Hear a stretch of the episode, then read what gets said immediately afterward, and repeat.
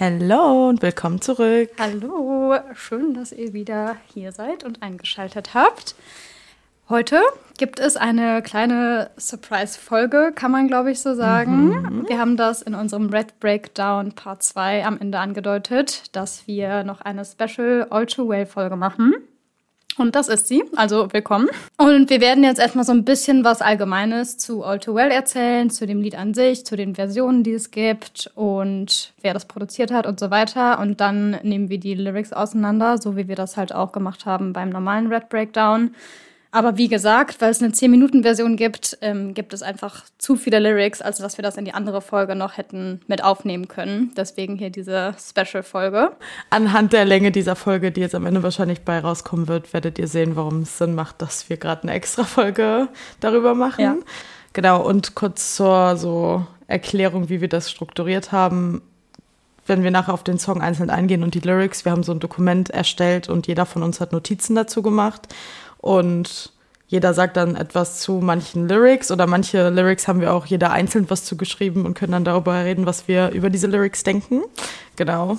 Bevor wir jetzt auf All Too Well eingehen, einmal um ganz kurz positive Vibes hier reinzubringen. Ich muss einmal sagen, wie sehr ich es liebe, diesen Podcast zu machen, weil ich hatte jetzt einen richtig langen Arbeitstag. Ich komme gerade nach Hause und denke mir so, ja, ich könnte jetzt auch einfach so chillen und Füße hochlegen. Aber andererseits, ich würde gerade nichts lieber machen, als diesen Podcast jetzt zu machen. Und auch wenn wir uns darauf vorbereiten und sowas, also ein Taylor All Too Well Breakdown, nichts könnte mir mehr Spaß machen. Und mich jetzt gerade hier so hinzusetzen an einem Schreibtisch und Laptop auf und Podcast-Mikrofon hinzustellen, ist einfach so, nee, ich liebe es, dass wir das machen. Muss ich einfach einmal ganz kurz ja, gesagt ich auch. haben. Nee, danke. Bei mir genauso, wirklich. Ich habe einfach so, nee, wenn ihr meine Situation gerade sehen würdet, ich sitze hier mit so Haaröl in den Haaren. Ich sehe aus, als ob ich ganz dringend eine Dusche brauche. ähm, und keine Ahnung, habe irgendwie, war heute sehr oft genervt von mir und Dingen, die ich zu tun hatte. Und dann habe ich eben einfach eine Stunde, bevor wir jetzt gerade aufgenommen haben, so dieses All-to-Well-Dokument aufgemacht, meine Thoughts noch mit reingepackt und ich dachte schon so, nee, superior. Was, what do you mean, dass wir das hier gerade so, das habe ich gerade eben auch zu Jule gesagt, bevor wir aufgenommen haben. Manche haben so Dokumente auf der Arbeit, irgendwelche so Geschäftsmenschen, die so richtig wichtig an ihrem Laptop arbeiten und so ein ganzes Excel-Dokument haben. Nee, wir haben das halt auch, aber für All-to-Well unsere Folge. Ja, einfach mal so, ganz kurz ein fünfseitiges nee. Dokument rausgehauen. Ach ja, nee, couldn't agree more. Alrighty, dann geht es jetzt los mit der Superiority von All Too Well. Und zwar mhm. ist das Lied auf dem Album Red, wie man sich denken kann. Oder beziehungsweise, wir haben es ja schon angerissen ganz kurz. Und bei der Version, die 2012 rauskam, also die originale Red-Version quasi, da gab es ein Lied, das heißt halt All Too Well. wow. Ach krass. Ähm, und äh, das war halt fünf Minuten lang, beziehungsweise um genau zu sein, fünf Minuten 29. Und das wurde ziemlich schnell ein Fan-Favorite. Und es war halt eben Track 5 und wir haben es, glaube ich, schon einmal ganz kurz erklärt, aber trotzdem noch mal ganz kurz als Reminder. Track 5s ähm, haben sich so etabliert, dass man so daraus lesen kann, dass es für Taylor immer eine besondere Bedeutung hat, dieser Track. Ähm, das sind meistens super verletzliche, emotionale Lieder und ähm, genauso halt eben auch All Too Well. Und dann hat sie aber 2021 eben Red Taylors Version rausgebracht und als ein Volt-Track kam dann noch eine 10-Minuten-Version von Auto Well, beziehungsweise 10 Minuten 13, auch wichtiges Detail. Ja. Und die Fans wussten halt schon länger, dass es diese 10-Minuten-Version gibt und sie hat sie aber eben jetzt erst veröffentlicht vor ein paar Jahren. Und das Ding ist so ein bisschen, beziehungsweise der Hintergrund ist, dass Taylor damals schon die 10-Minuten-Version eben geschrieben hatte, also 2011 oder 12 eben. Ihr wurde aber gesagt, du kannst kein 10-minütiges Lied auf ein Album packen, so wird sich keiner anhören, keine Ahnung. Und deswegen hat sie es halt dann krass runtergekürzt auf 5 Minuten, was ja eigentlich so durchschnittlich immer noch ein relativ langes Lied ist. Aber jetzt, 2021, war die dann so, ey, ganz ehrlich, fuck it, ich mach, was ich möchte. Die Fans wollen dieses Lied haben, deswegen wird es jetzt veröffentlicht. Und genau, das hat sie dann gemacht. Und als kleiner Background noch, sie hat das damals während der Speak Now Tour, beziehungsweise während einem Rehearsal für die Speak Now Tour geschrieben und hat in einem Interview selbst dazu gesagt, dass sie halt an dem Tag richtig schlechte Laune hatte, sie irgendwie kacke ging und dass sie irgendwie auch auf dem Set jeden so ein bisschen angepumpt hat und alle haben gemerkt, okay, Taylor hat einen scheiß Tag. Und dann hat sie sich irgendwie in der Ecke gesetzt und hat angefangen, immer wieder diese gleiche Melodie zu spielen, die halt All Too Well hat. Und dann hat die Band angefangen, sie zu joinen und mit ihr zusammen halt so zu jammen. Und dann hat sie halt einfach angefangen, das zu singen, was sie in dem Moment gefühlt hat, was absolut crazy ist, wenn man bedenkt, was das für Lyrics sind. Und daraus ist dann eben All Too Well 10-Minute-Version entstanden. Und das hat sie auch zusammengeschrieben mit Liz Rose, das muss man noch dazu sagen. Also die war halt auch dabei. Ja, das Lied damals wurde produziert von Nathan Chapman, die 5-Minuten-Version. Und die neue Version, die sie 2021 rausgebracht hat, ist natürlich von Iconic Jack Antonoff produziert worden. Die 5-Minuten-Version ist deutlich so unschuldiger, naiver und lieber, vielleicht auch passender zu der Zeit, in der sie es rausgebracht hat und was ihr so erlaubt wurde, sage ich mal, rauszubringen oder was mehr zu ihr gepasst hat. Und die 10-Minute-Version ist eindeutig so vorwurfsvoller, bitterer und gerade durch die Art, wie es produziert wurde von Jack, hört man auch diese Angriness heraus. Also man hört es vor allem in dem Add-on-Chorus am Ende oder auch in der Bridge. Da sind viel mehr Hintergrundtöne, die dort passieren, die ausdrücken, wie viel mehr angrier diese Version irgendwie ist. Besser kann ich es nicht beschreiben. Wie gesagt, hört es euch super gerne an, weil wir können nicht gut über Sounds reden, ohne dass wir die Sounds dabei abspielen können. Deswegen sind wir ein bisschen mehr so lyric-fokussiert, sag ich mal. Genau, das Lied selber war schon immer Taylors Favorite und sie hätte Sie wusste, dass die Fans es lieben und selber auch zu einem Favorite gemacht haben. Das hätte sie sowieso schon nicht erwartet. Und gerade die, die Rückmeldung, die sie bekommen hat, als sie die 10-Minute-Version released hat, damit hätte sie nie gerechnet, weil sie dachte einfach, sie will sie endlich so out in the world haben, weil es einfach das war, was sie eigentlich rausbringen wollte damals. Aber sie dachte schon so, boah, 10 Minuten, das wird wahrscheinlich allen zu viel sein, aber ich will es einfach so für mich rausbringen. Und dann haben alles so aufgenommen wie das Beste, was sie je gemacht hat. Und das ist es halt einfach. Und es war in den Charts, es war überall. Niemand kann einen 10-Minute-Song so, also wie kann das so, nee. Also man muss diese Error mitbekommen haben, um zu checken, wie superior das einfach war, als es rauskam. Es war so ein eigenes Ding für sich. Es ist wirklich, als ob Brett als Album ein Ding war und All Too Well einzeln. Genauso wie unsere Folgen gerade einzeln darüber sind. So ist es halt wirklich und so hat es sich auch angefühlt, als es re-released wurde. Und genau, jetzt, wenn sie es auf der Tour spielt, ist es einfach mega so ein Moment zwischen den Fans und Taylor und gar nicht mehr so, weil sie zu den Lyrics selber connected, sondern weil es einfach so ein Fan-Favorite ist und Taylor das Lied auch so liebt und deswegen Superior ist. Und auch nochmal zur Betonung, wie sie, ja, sie singt es auf der Tour zehn Minuten lang. Sie singt die 10-Minute-Version. Also dafür, dass sie ja sowieso ein dreieinhalb Stunden-Set spielt, sind zehn Minuten davon ein einziges Lied. Ja, ja. Help. Man muss ja dazu sagen, sie hat ja jetzt in dem Interview, was jetzt vor ein, zwei vor einer Woche rauskam von der Time, wo sie Person of the Year wurde, hat sie ja so gesagt, wie sie sich auf die Eras Tour vorbereitet hat und dass sie halt während dem Singen immer gesprintet ist und sowas, damit sie halt ihre Ausdauer so aufbauen kann. Und wir dachten uns so, wow, wir würden halt nicht mal bis zur Cool Summer Bridge kommen. Und allein also alleine ein 10-Minuten-Lied, während man auch nur steht, selbst wenn ich mich nicht dabei bewegen würde, das erfordert so viel Kraft und so ja. viel Ausdauer. Ich verstehe nicht, Hä? wie sie das macht. Alleine, wenn man aus Spaß ja mal Karaoke singt, ja. einem dann nach so drei Absolut. Minuten Liedern. Also, wie, nee, also wir haben schon gesagt, Leute, wenn ihr ein neues Workout haben wollt, mhm. testet aus, die Eras Tour komplett zu performen. Ich schwöre euch, bis meiner, bis zu unserer ersten Eras Tour versuche ich geschafft zu ja. haben, dreieinhalb Stunden durchzuziehen. Ich fange mal an. Ich habe mir, ich habe wirklich meine Sportklamotten für morgen früh rausgelegt.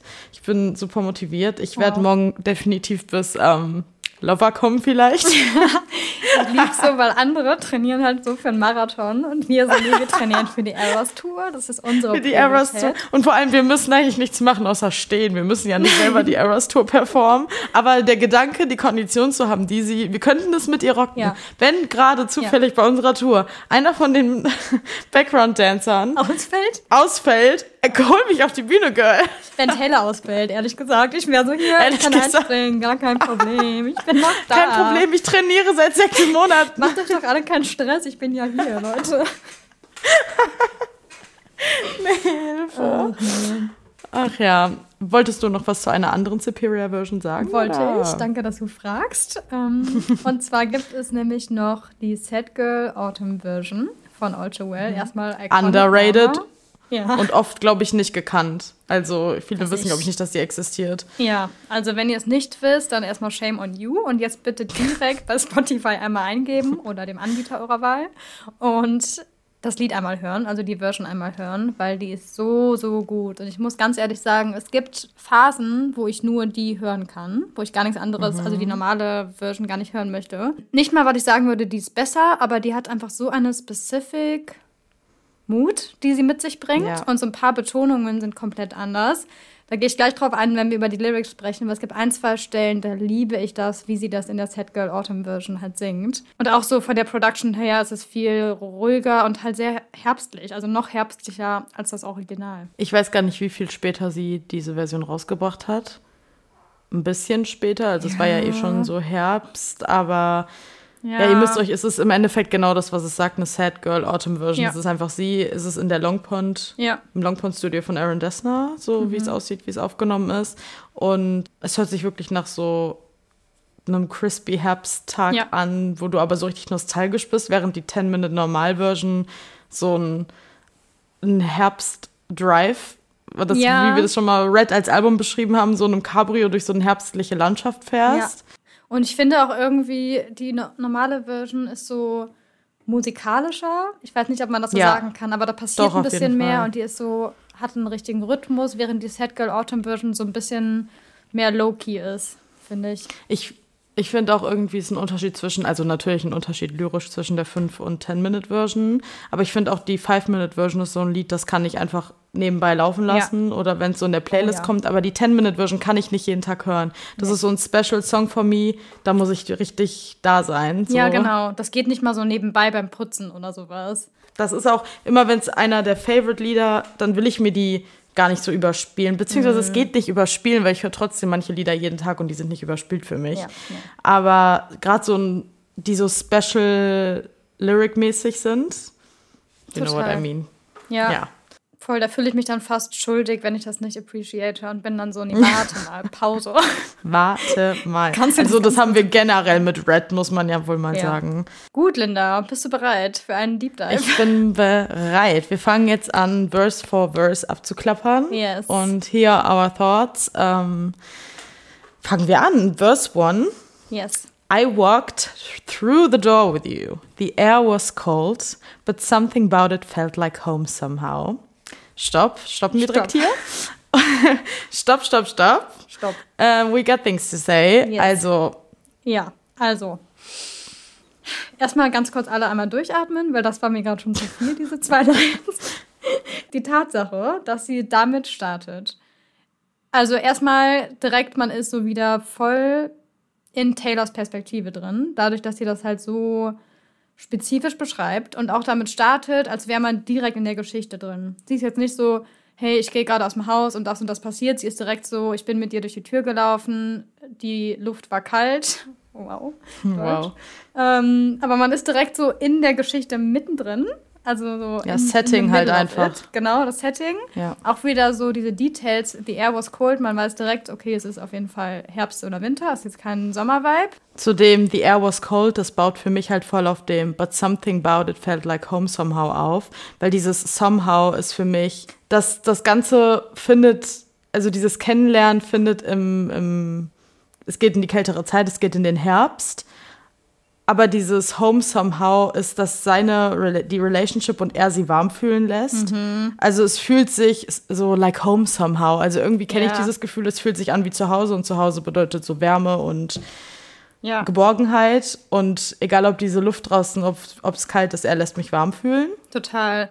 Aber ich finde, dieses Wort somehow ist auch so ein bisschen unsicher noch. Weil ich finde so, it felt like home, sie hätte es ja auch einfach so dabei belassen können. Aber sie hat danach noch gesagt, some, somehow. Also irgendwie fühlt es sich an wie zu Hause. Aber es klingt für mich nicht so, als wäre sie so, boah, dein Zuhause ist wie mein Zuhause, ich fühle mich komplett wohl hier. Es klingt so ein bisschen durch diesen Zusatz, als wäre sie sich noch nicht so ganz sicher, dass es sich wirklich wie zu Hause anfühlt. Ich finde eher, weil somehow wird ja in Englisch so benutzt, somehow he made me feel like home.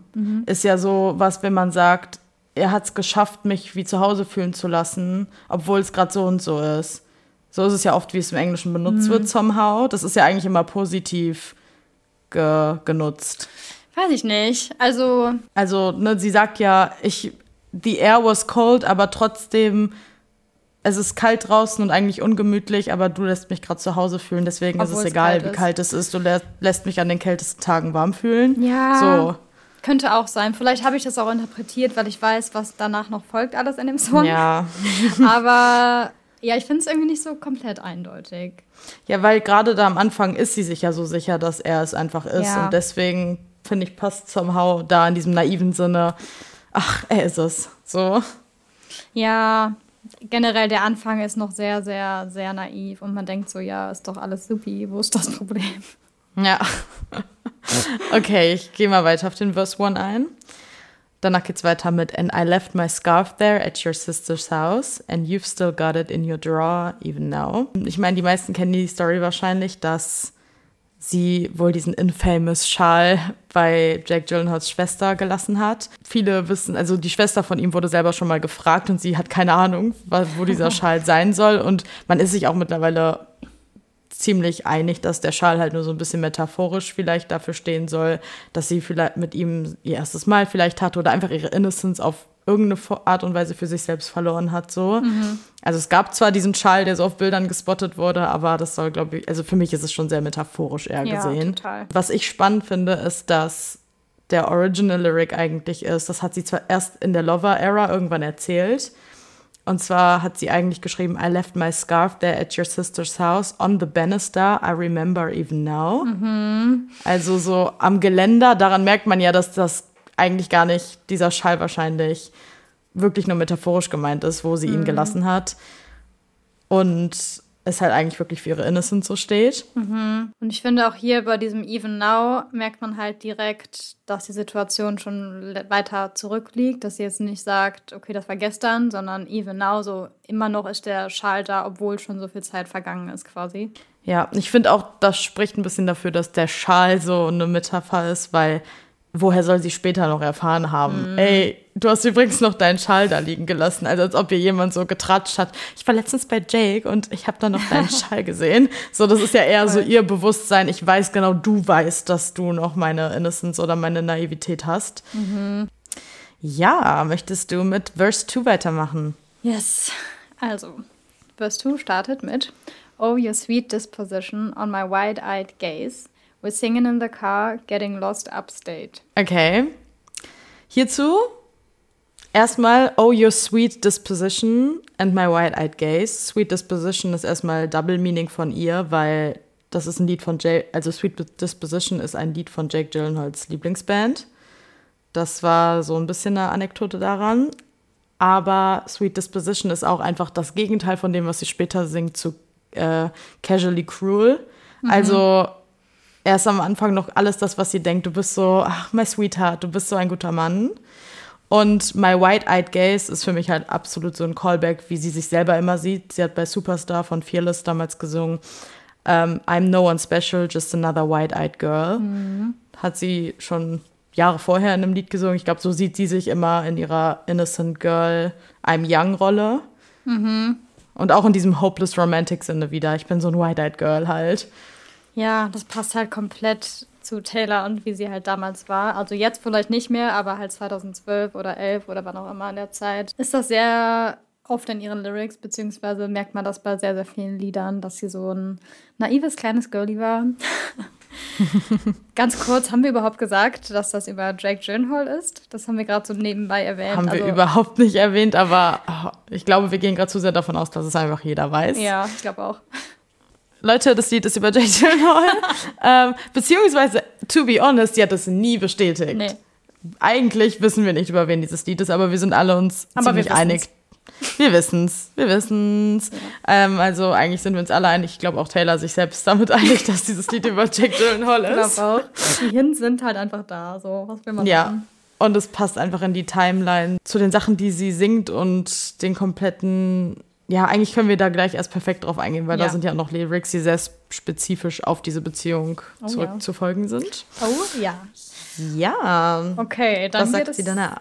weiter mit Autumn leaves falling down like pieces into place and I can picture it after all these days. Mhm. Diese Line. Autumn leaves falling down like pieces into place. Leute, gebt euch das. Stellt euch das mal bitte bildlich vor, wie ein Laubblatt runterfällt und es fällt auf den Boden wie ein Stück in, in, in den Platz. Wow. like Einfach wie so ein. Place. Ja, ich stelle mir das vor wie so ein Puzzle, was perfekt ja, fittet. Genau, genau. So, so fällt es runter und ich finde noch, das ist das erste Mal, dass uns so richtig gezeigt wird, dass dieses ganze Album, aber auch das Lied sehr und diese Beziehung ja auch in der echten Timeline von ihr und Jake im Herbst stattgefunden hat. Ja. Ja. Und wie wichtig ihr das ist zu betonen. Und gerade auf das, was später noch kommt, finde ich das so wichtig zu wissen, weil Herbst gleich, das ist so eine blühende, nicht eine erblühende, eigentlich sterben da die Blätter, aber im ja. Sinne von eine so Loslassen. reife Zeit an Nee, aber so eine Reifezeit an Farben, an es ist Erntezeit, mm. es ist etwas ist mhm. reif, eine Beziehung ist richtig frisch und wie es gerade so, ja, erntereif halt einfach. Und später kommt nachher der Lyric, singt sie First Fall of Snow. Und der Winter kommt dann und die Beziehung stirbt, genauso wie im Winter alles stirbt. Ja. Also man travelt hier mit ihr zusammen durch die Zeit wieder durch. Das hat sie ja. wieder perfekt dargestellt. So am Anfang war es einfach nur The Air was cold, da wusste man schon, so ist es kalt. Und jetzt weiß man halt ganz spezifisch, dass es halt Herbst ist. Und das ist so wichtig für dieses Lied. Es ist so wichtig. Ja, und das ist halt in der echten Timeline so gewesen. Sie und Jake haben sich im Herbst angefangen zu daten und im Winter war es vorbei. Hm. Ja. Deswegen passt es sehr, sehr gut. Ja, und hier übrigens eine Stelle, dieses And I Can Picture It. Das ist so schön, wie sie das in der Sad Girl Autumn Version singt, weil sie so eine kurze ja. Pause macht und dann sagt sie so, nee, ich mach's nicht nach. Ich habe kurz überlegt, aber ich mach's nicht nach. Hört's euch einfach an. Ja. Auf jeden Fall liebe ich das bei der Version. Okay, danach kommt der Pre-Chorus. Yes, sie singt im Pre-Chorus. And I know it's long gone, and the magic's not here no more, and I might be okay, but I'm not fine at all. Oh, oh, oh, singt sie dann noch? Oh, oh, oh. Äh, oh dazu habe ich Thoughts und zwar und zwar dem And I might be okay, but I'm not fine at all ist so eine gegensätzliche Aussage, weil das ist so richtig wie wenn jemand fragt dich so, wie geht's dir, einfach nur aus Freundlichkeit und du sagst so, oh, I'm okay. Mhm. Aber eigentlich ist sie innerlich so, I'm not fine at all. Ja. Also, sie sagt das so, da macht so auf immer eine Maske aufsetzen und ja. ich sag Leuten, mir geht's okay, aber eigentlich bin ich komplett am Zerbrechen. Ja. Was halt auch in ihr ganzes Image passt, dieses White-Eyed Girl und was einfach irgendwie sich gut präsentieren möchte und oberflächlich so gut wirken möchte, im Sinne von, ihr geht's gut und alles ist, läuft in ihrem Leben und sowas, aber eigentlich geht sie halt absolut scheiße. Was im ja. Laufe des Songs auch noch mehr explored wird, würde ich sagen. Yes. Und hier an den ähm, Lyrics merkt man dann auch nochmal, dass es wirklich weit weg schon ist, beziehungsweise dass dieses ganze Geschehen, was jetzt noch so weiter beschrieben wird, einfach ähm, vor langer Zeit passiert ist. Sie sagt nicht genau wie lange, aber dadurch halt, dass sie schreibt oder singt, and I know it's long gone, merkt man so, es ist weit weg, aber die Feelings sind immer noch alle sehr, sehr da. Ähm, ja. Dann kommt der erste Iconic Chorus. Because there we are again on that little town street. You almost ran the red because you were looking over at me.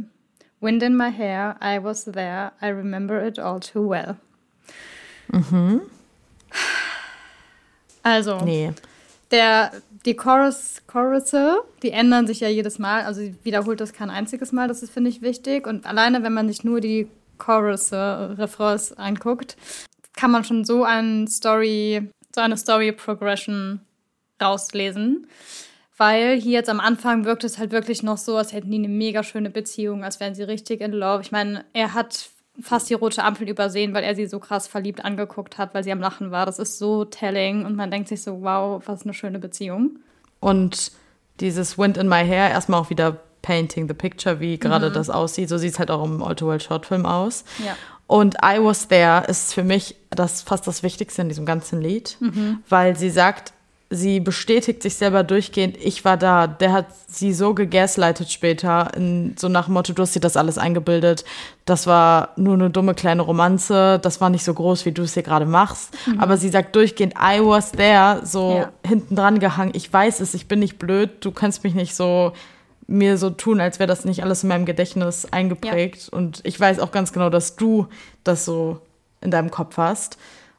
Und sie hätte auch so wirklich sagen können, so Wind in my hair, I remember it all too well. Aber sie sagt Wind in my hair, I was there. Ja. So, ich war da, ich habe das mit selbst live erlebt und du kannst mir nicht erzählen, du warst nicht auch da. Ja, und auch ich finde so ein bisschen, als ob sie sich das selber sagt, als Reminder. Und nicht Ja, so, genau, als sie ja. das zu uns singen als Publikum, sondern I was Nee. there, um das so mal ganz kurz für sich, okay, der kann das erzählen und er kann sagen, das war nicht so oder es ist nicht passiert oder er hat es nicht so gefühlt, aber ich weiß es für mich so. Sowieso, das ganze Lied ist nicht ansatzweise an uns gerichtet. Das Nee. Lied ist an ihn gerichtet. Das Lied ist komplett an ihn gerichtet und sie sagt deswegen so, I was there, sie, hör mir zu, ich, ich war da. Und Ja. später kommt ja noch mal was anderes Ja. dazu, deswegen, nee, also das Lied hat ja nichts mit uns zu tun. Also, Und deswegen finde ich es halt so sinnvoll, diese Background-Info, dass sie das einfach so spontan, sage ich mal, während der Tour, Tour während dem Tour-Rehearsal geschrieben hat, als es ihr halt scheiße ging. Und dass das halt wirklich die Worte waren, die in dem Moment aus ihr rauskamen, weil sie das halt gefühlt hat und nicht, weil sie gesagt hat, ich muss jetzt einen Song schreiben, so. Und Ja. das merkt man so krass und das ist auch das Beste, was ich jemals gehört habe. ja, nee, ist wirklich so. Okay, kommen wir zu Verse 3. Da ist am Anfang noch der Part, den gibt es auch in der 5-Minute-Version und dort hören wir das erste Mal einen Teil, der dann in der 10-Minute-Version 2021 dazu kam. Und zwar, der Teil hier, den gab es auch schon in der 5-Minute-Version. Photo album on the counter, your cheeks were turning red. You used to be a little kid with glasses in a twin-sized bed. And your mother's telling stories about you on the T-ball team. You taught me about your past, thinking your future was me. Erstmal, ich liebe das Detail wieder Ja. von Photo album on the counter, your cheeks were turning red. Ist so spezifisch für mich, wenn Eltern so peinliche Geschichten vor deinen Freunden oder den Partnern erzählen und du bist sitzt dann da so, oh nee, komm jetzt. Also so, Ja. er hat so rote Wangen bekommen, weil sie seine Vergangenheit kennenlernt Ja. und auch was die Mutter so erzählt und das irgendwie auch was so Intimes hat in einer Beziehung, wenn man über die Kindheit und die Vergangenheit von jemandem lernt. Und gerade das ja eigentlich so voll ein Zeichen ist, okay, das hier könnte so was richtig Echtes sein, was wir hier gerade aufbauen und haben. Total. Und ich muss über dieses Lyrics, so habe ich auch eins zu eins das hier in unsere Notizen geschrieben. Mein Favorite, einer meiner Favorite Lyrics aus dem ganzen Lied ist You taught me about your past, thinking your future was me. Nee. Wie kann man so smart schreiben?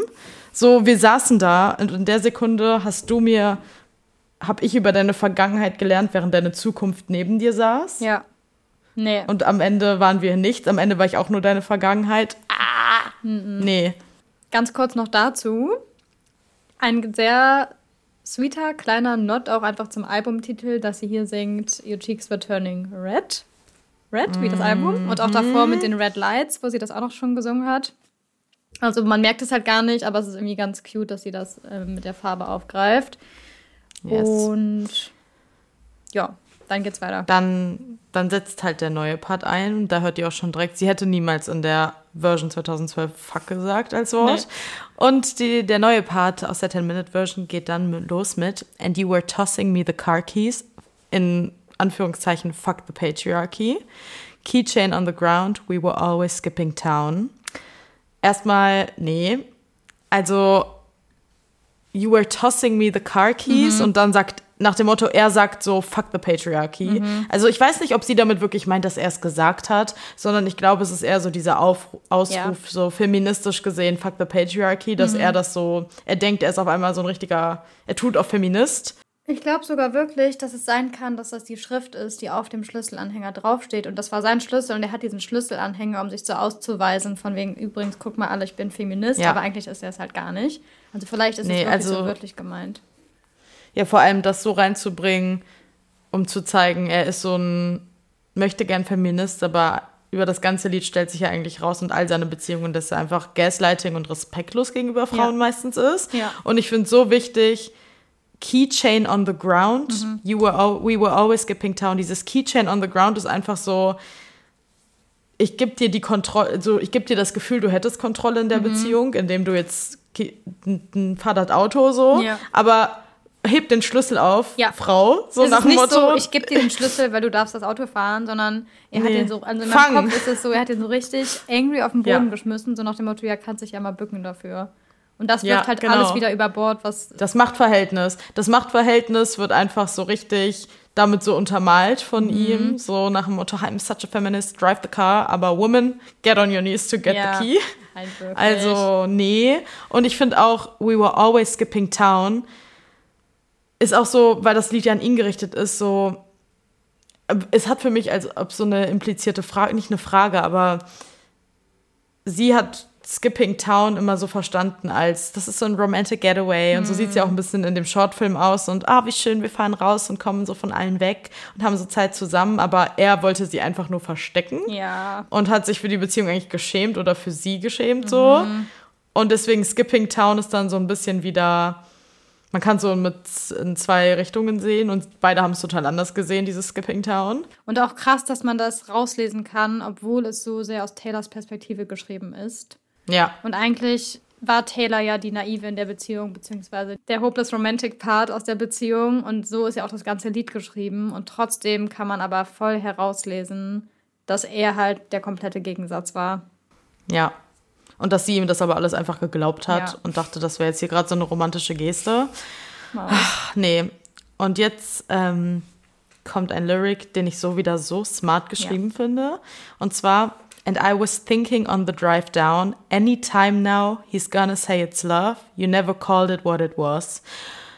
Also während das Anytime now he's gonna say it's love ist wieder in Anführungszeichen geschrieben, also als hätte sie es gesagt, also für sich selber gesagt so, dass sie in diesem Auto saß und sich dachte, ach, er wird mir ich liebe dich sagen und dann aber in der jetzigen Perspektive zu sagen, er hat es nie gesagt. Also sie schreibt einen ganzen Lyric in Präsent und Vergangenheit.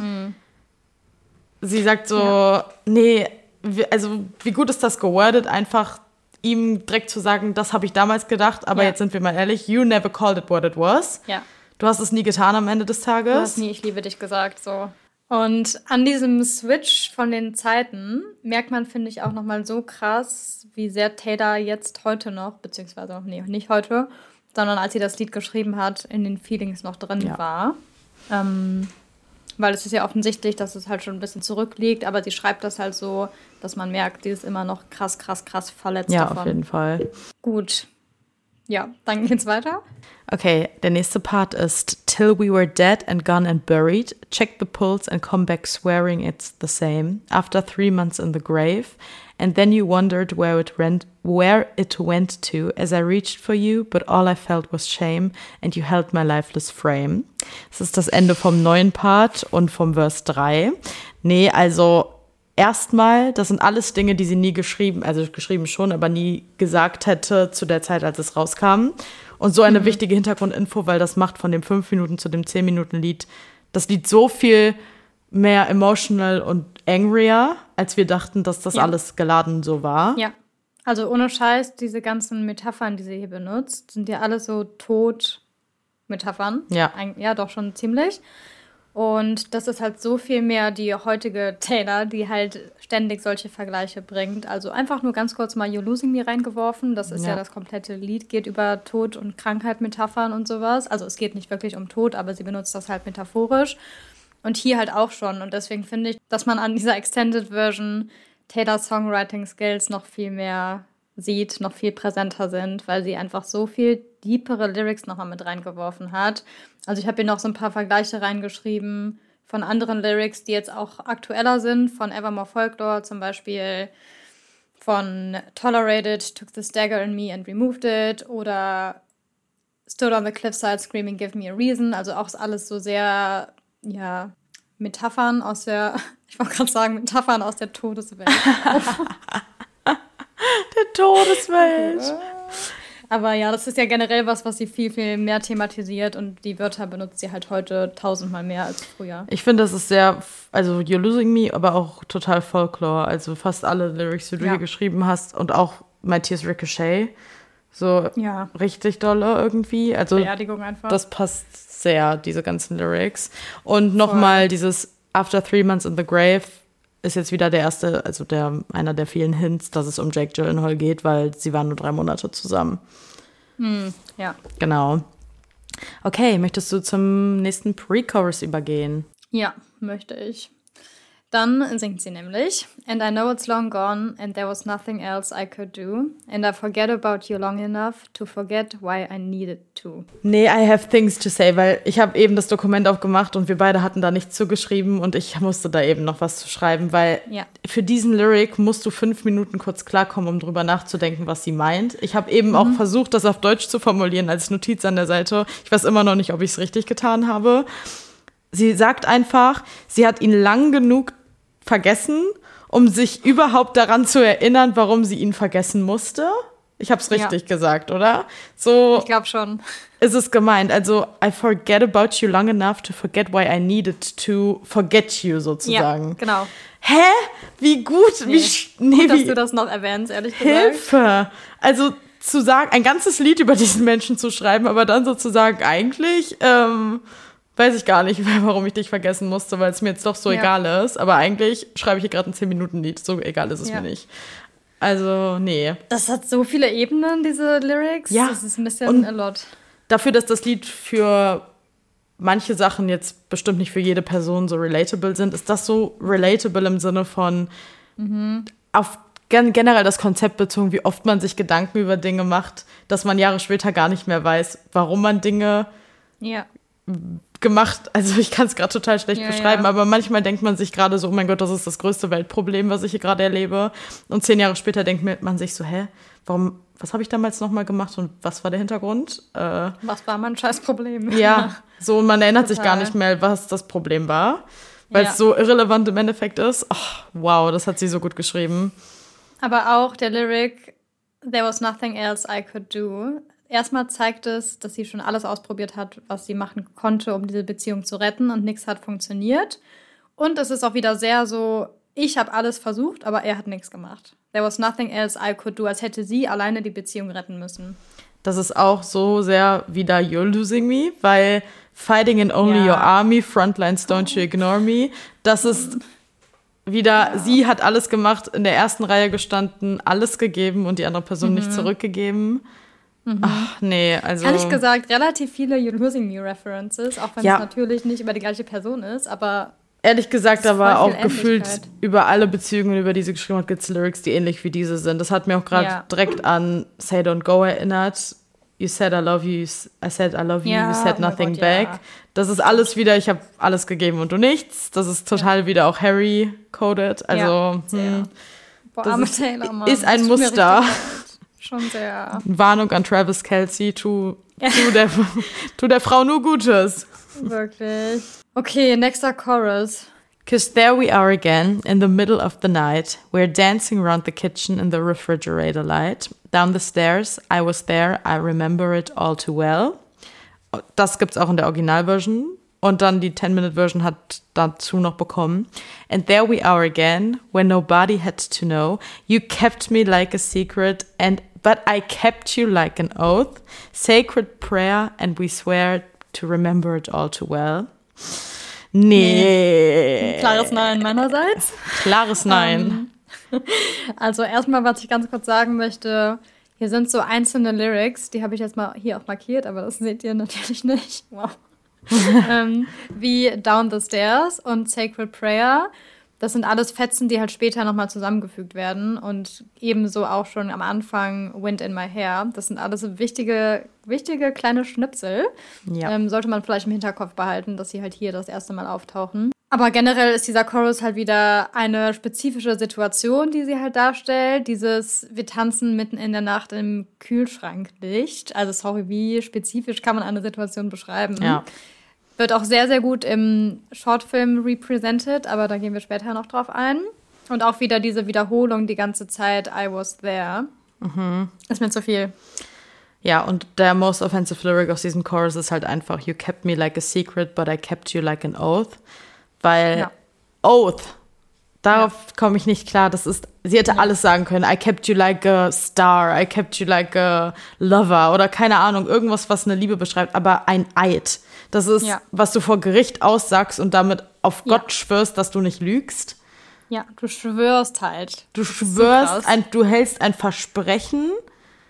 Nee, also Und er hat sie wie ein fucking Geheimnis behalten. Ja. Das ist ja so. Vor allem dieses Shadowing. Behalten, kept me, auf beides einzeln bezogen, Ja. passt ja so gut. Man, man Ja. hält ein Eid ein oder man hält ein Geheimnis, behält es Ja. für sich.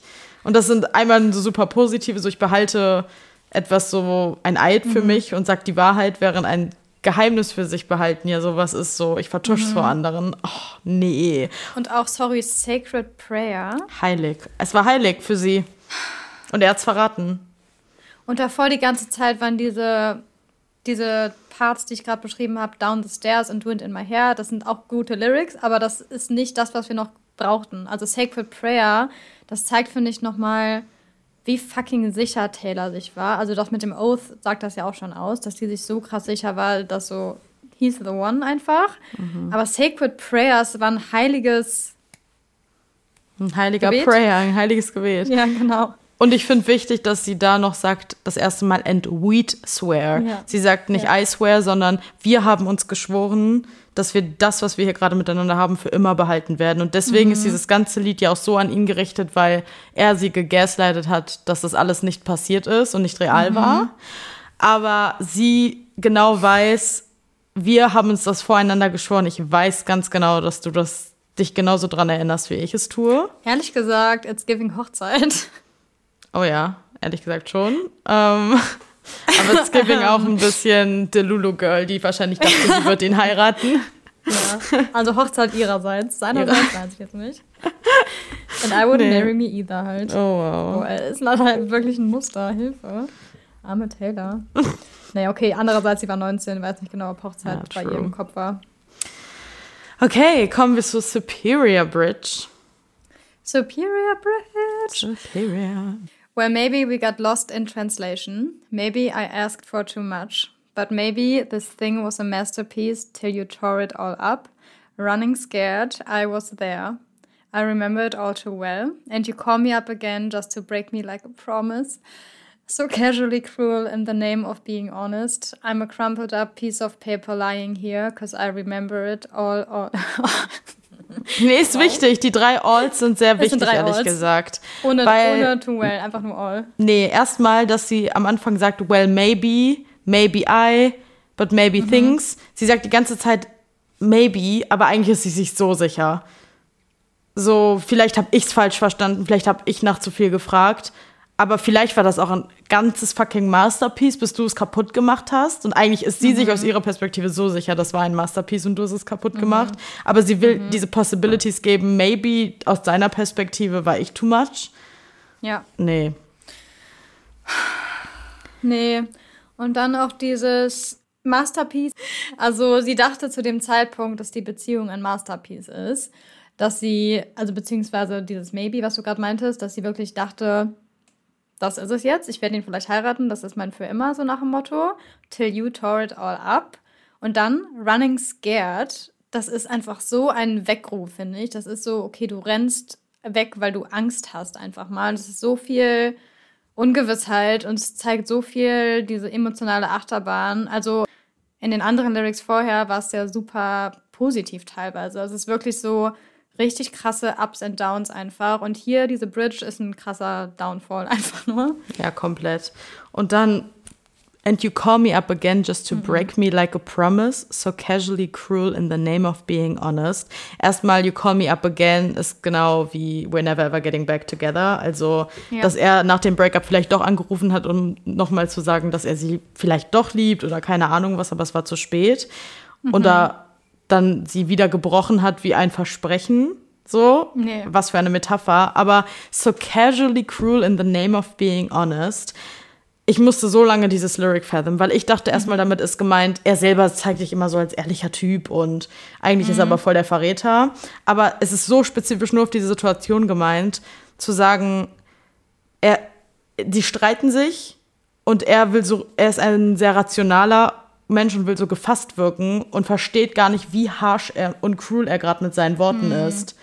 So, so casually, du bist so casual, Ja. also so casually heißt einfach so, gerade aus dem Affekt bist du so gemein und tust mir so weh mit deinen Worten, aber du Ja. stempelst das so ab, als ja, ich bin nun mal rational und gefasst und das kommt richtig im Shortfilm rüber. Das habe ich dann auch erst gecheckt durch diesen Lyric, weil er sitzt da so im Shortfilm, also Dylan O'Brien, Gehen wir später nochmal drauf ein. Äh, und guckt sie so an mit so einem leeren Blick und versucht, redet so rational, er weint nicht dabei, gar nichts. Und sie rastet aus und heult und schreit. Ja. Dass er so gefasst wie so ein echter Mann nach dem Motto wirken will und ihr das so ehrlich sagen will, was er fühlt, aber eigentlich eine Ehrlichkeit auch verletzen kann. Du kannst ja ehrlich sein, aber dabei musst du nicht gemein sein. Und das ist richtig, ja. dieser Lyric für mich. Er ist halt auf einer komplett anderen Ebene und man merkt so richtig, er ist gar nicht bereit, auf sie einzugehen und ist so, Alter, du bist hier das fucking Problem und nicht ich. Und halt so richtig, er trennt sich so richtig krass von ihr ab, finde ich. Also, er ist wirklich genau, Mr. Superior Thinking. Er denkt wirklich, ja. ich bin gerade so ein, ich bin halt schon an die 30. Ich bin halt schon so, ich kann das hier gerade rational klären. So, ja. während, ach, jetzt heul doch nicht, junge Dame. So. Ja, du bist ein 19-jähriges Girlie, was mit ihren Gefühlen nicht umgehen gar ja, kann. So kriegst genau. du mal den Griff. So ist es halt. Und ich bin was Besseres, weil ich habe mehr Erfahrung und bin halt der Mann. Mhm. Warte, ich muss noch mal dazu sagen, sie war 20 und wurde 21. Nur Sadie ah, im Video okay. ist 19. Okay, mhm. ja. Ja, und sorry, diese Metapher, I'm a crumbled up piece of paper lying here. Ach, nee. nee. Sie fühlt sich wie ein zusammengeknülltes Papier. In meinem Kopf ist es auch ein Papier, wo vorher ein Brief reingeschrieben wurde, ja. der dann zerknüllt wurde. Und ja. sie ist einfach dieses Papier und sie fühlt ja. sich so wie ein zerdrücktes Papier, was so in die, in die Ecke geworfen wurde und einfach keine Anerkennung erhält. Aber auch wenn du ein crumbled up Piece of Paper wieder aufmachst, ist es wieder. Nee. Es ist wieder offen, aber es hat immer noch Knicke. Also das ist. Es hat Narben. Wie, es hat Narben, ja, es ist halt halt Knicke und alles ist. Du kannst ein ge, ge, eingefaltetes Papier nicht mehr perfekt gerade machen, so nee. wie es vorher aussah. Oh, ja, und nee. das ergibt halt so Sinn, weil Taylor hat halt safe bis heute auch immer noch diese Verletzungen. Also natürlich nicht mehr in diesem Ausmaße, aber so eine krasse Beziehung oder so ein Heartbreak, der macht ja lebenslang was mit dir irgendwie. Ja, diese ganze, das kann, ist auf jeden Menschen bezogen. Ja. Jeder Mensch trägt durch Situationen in seinem Leben Sachen mit sich und ist nie wieder ein Clean Sheet, sag ich mal. Ja. So, ach, nee. Und dieses all, all, all, sie singt dann halt, cause I remember it all, all. Also sie sagt das so betont und ja. ich finde das nochmal ja. so wichtig. Sie ändert sich an je das Detail. Sie will ihm sagen, alles, ich erinnere mich an alles. Ja. Ich meine, das Lied ist nicht ohne Grund zehn Minuten lang. Ne? Das sind nee. alles Sachen, die sie raushauen, raushauen wollte. Alles Erinnerungen, die sie in ihrem Kopf trägt, als wäre es gestern wahrscheinlich. nee. Also, Verse 4. They say all's well that ends well, but I'm in a new hell. Every time you double cross my mind. You said if we had been closer in age, Maybe it would have been fine. And that made me want to die. Gehen wir erstmal hierauf ein, weil ja. Hilfe. Hilfe. They say all's well that ends well, but I'm in a new hell. All's well that ends well sagt man ja so im Englischen, das sagt man ja auch im Deutschen nach Motto, am Ende wird alles gut. So, Ende egal was gut. du gerade durchmachst, am Ende wird es positiv und gut. So, und das sagen die Leute so zu ihr, aber nein, diese Beziehung ist so haunting, sie fühlt sich in der Hölle. Und ich finde das so krass, diesen Lyric da zu hören und dafür, dass sie dann auf Lover gesungen hat, über Joe gesungen hat, der zu dem Zeitpunkt so die Liebe ihres Lebens war. All's mhm. well that ends well to end up with you. Ja. Das ist der so Lyric einfach nochmal so ein Callback zu All Too Well. Sozusagen, ja. jetzt habe ich die Person gefunden, die es wirklich zu dem gemacht hat, dass es am Ende perfekt ist, mein Leben so. Ja. Zu dem Zeitpunkt total. sagen wir. Also ist jetzt ja auch nicht mehr so, aber. ja, schön wäre es. Ähm, ja, und ganz ehrlich, sie fühlt sich in einer Hölle, mhm. wie in einer Hölle, jedes Mal, wenn sie an ihn denkt. Was ist das für eine Vorstellung? Ja. In der Hölle, nur wenn sie an ihn denkt. Nicht mal, wenn sie ihn sieht oder sowas, sondern every time you double cross my mind. Nee. Nee, nee einfach nur nee. Einfach und dann, nee. you said if we had been closer in age, maybe it would have been fine and that made me want to die. Nochmal wieder eine Bestätigung, dass es über Jack Gyllenhaal ist, weil sie war 20, er war 29 und sie ist ja. in dieser Beziehung 21 geworden und er 30. Das ist ja auch dann der Geburtstag, den er halt, an dem er nicht aufgetaucht ist. Und dieses mhm. And that made me want to die ist so, finde ja. ich, eine Sache, die jemand in dem Alter sagt. So, ich will sterben gerade. Das ist so was Richtiges, ja. was du fühlst Anfang 20. Dass sie auch die Bestätigung hatte. Sie hat sich vielleicht die ganze Zeit schon gedacht, okay, er fühlt sich so superior, er ist viel älter, viel schlauer und keine Ahnung, was er von mir hält, aber scheinbar liebt er mich ja und wir sind zusammen. Aber dann, dass er es ausgesprochen hat, ist die Bestätigung, was sie die ganze Zeit schon dachte, dass er sie nur wie so ein kleines Kind sieht und das wollte sie, sie wollte sterben, als sie das erfahren hat. Ja. Und auch hier wieder, das ist ja ein neuer Part, also den gibt es ja in der 5-Minuten-Version nicht. Und auch hier wieder diese krassen Metaphern. Also das mit der Hölle, das mit dem Sterben wieder, das hat mhm. sie vorher alles nicht drin. Und jetzt in fast jedem neuen Part gibt es irgendwie so eine Todmetapher. Ja. Ist schon krass, ehrlich Stimmt. gesagt. Okay, weiter mit dem Verse 4 und zwar The idea you had of me, who was she? A never needy, ever lovely jewel whose shine reflects on you. Nee. It's giving Mirrorball.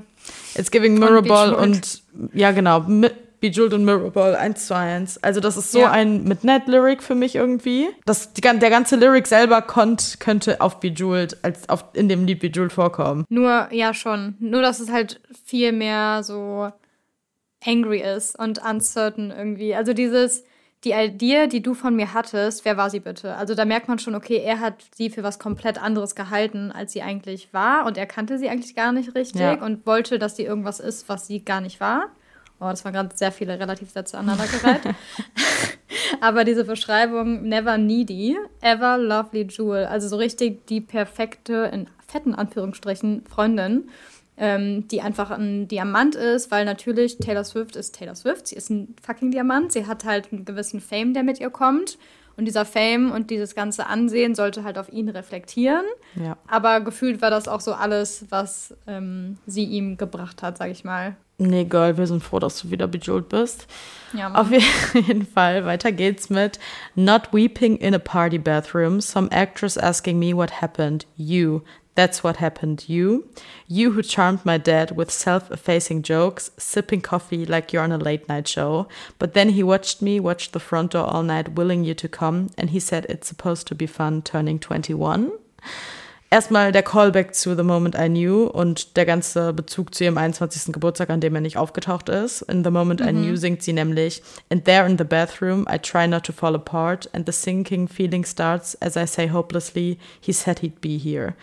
Also da hat sie auch schon über diese Bathroom-Szene geredet, dass sie halt absolut devastated zerstört war, dass dieser Frightful Man nicht aufgetaucht ist mhm. und sie ihren 21. Geburtstag, das so der krasseste und schönste Geburtstag sein soll, einfach kaputt gemacht hat damit.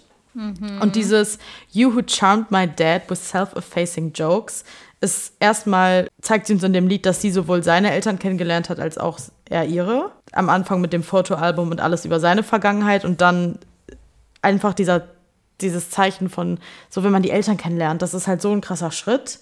Das ist so serious und, dann direkt. Genau, und ich, ich finde, das macht das Ganze nochmal so viel more gut-wrenching. Oh Gott, ich finde das so, wie kann man es auf Deutsch ausdrücken?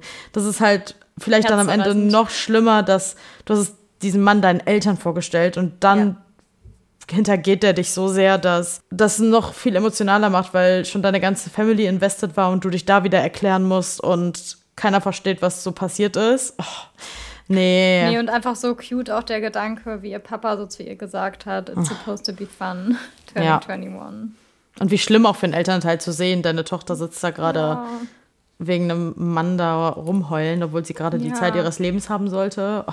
Ja, nee. 21. Geburtstag, das ist ja gerade in Amerika so ein großes Ding. Ja. Und sie konnte es einfach gar nicht genießen, so. Furchtbar, furchtbarer Mann. okay. okay. Verse 5. Ich liebe es, dass es einfach so viele Verses gibt. um, ähm, okay. Time won't fly, it's like I'm paralyzed by it. I'd like to be my old self again, but I'm still trying to find it. After pleasured days and nights when you made me your own. Now you mail back my things and I walk home alone. Erstmal Stopp, würde ich sagen. Ja. Das ist äh, relativ lang, deswegen kurze Pause hier. Time won't fly. Sorry, aber auch hier wieder dieses, auch wenn es jetzt lange her ist, sie steckt noch so sehr drin, sie fühlt sich wie gelähmt bei it. Und dann dieser Lyric, I'd like to be my old self again, but I'm still trying to find it, ist auch so, zeigt erstmal, wie krass die Beziehung sie verändert hat, weil sie jetzt eine andere Person ist als halt vor der Beziehung. Ja. Und das hat mich krass an den Lyric aus Happiness erinnert, wo sie singt, I haven't met the new, new me yet. Ähm, also so richtig von wegen, die Beziehung hat mich so geprägt, dass ich jetzt ein neues Ich bin und ich habe mein altes Ich noch nicht wieder gefunden oder noch nicht wieder getroffen. aber ich wäre es eigentlich gerne, weil ich dich gerne vergessen würde. Das sagt es ja so ein bisschen aus eigentlich, dass sie es eigentlich gerne finden würde, aber es nicht schafft. Und dann noch zu After Pla Plaid Shirt Days and Nights When You Made Me Your Own. Ist wieder so ein Storytelling und Painting. Also dieses Detail, wie das T-Shirt aussah. Und auch das Nights and Nights When You Made Me Your Own. Wissen wir alle, was das wahrscheinlich bedeutet. Ähm, ähm, aber auch ehrlich gesagt wieder so ein bisschen Red Flagging. Wow, kurz ein Verb draus gemacht.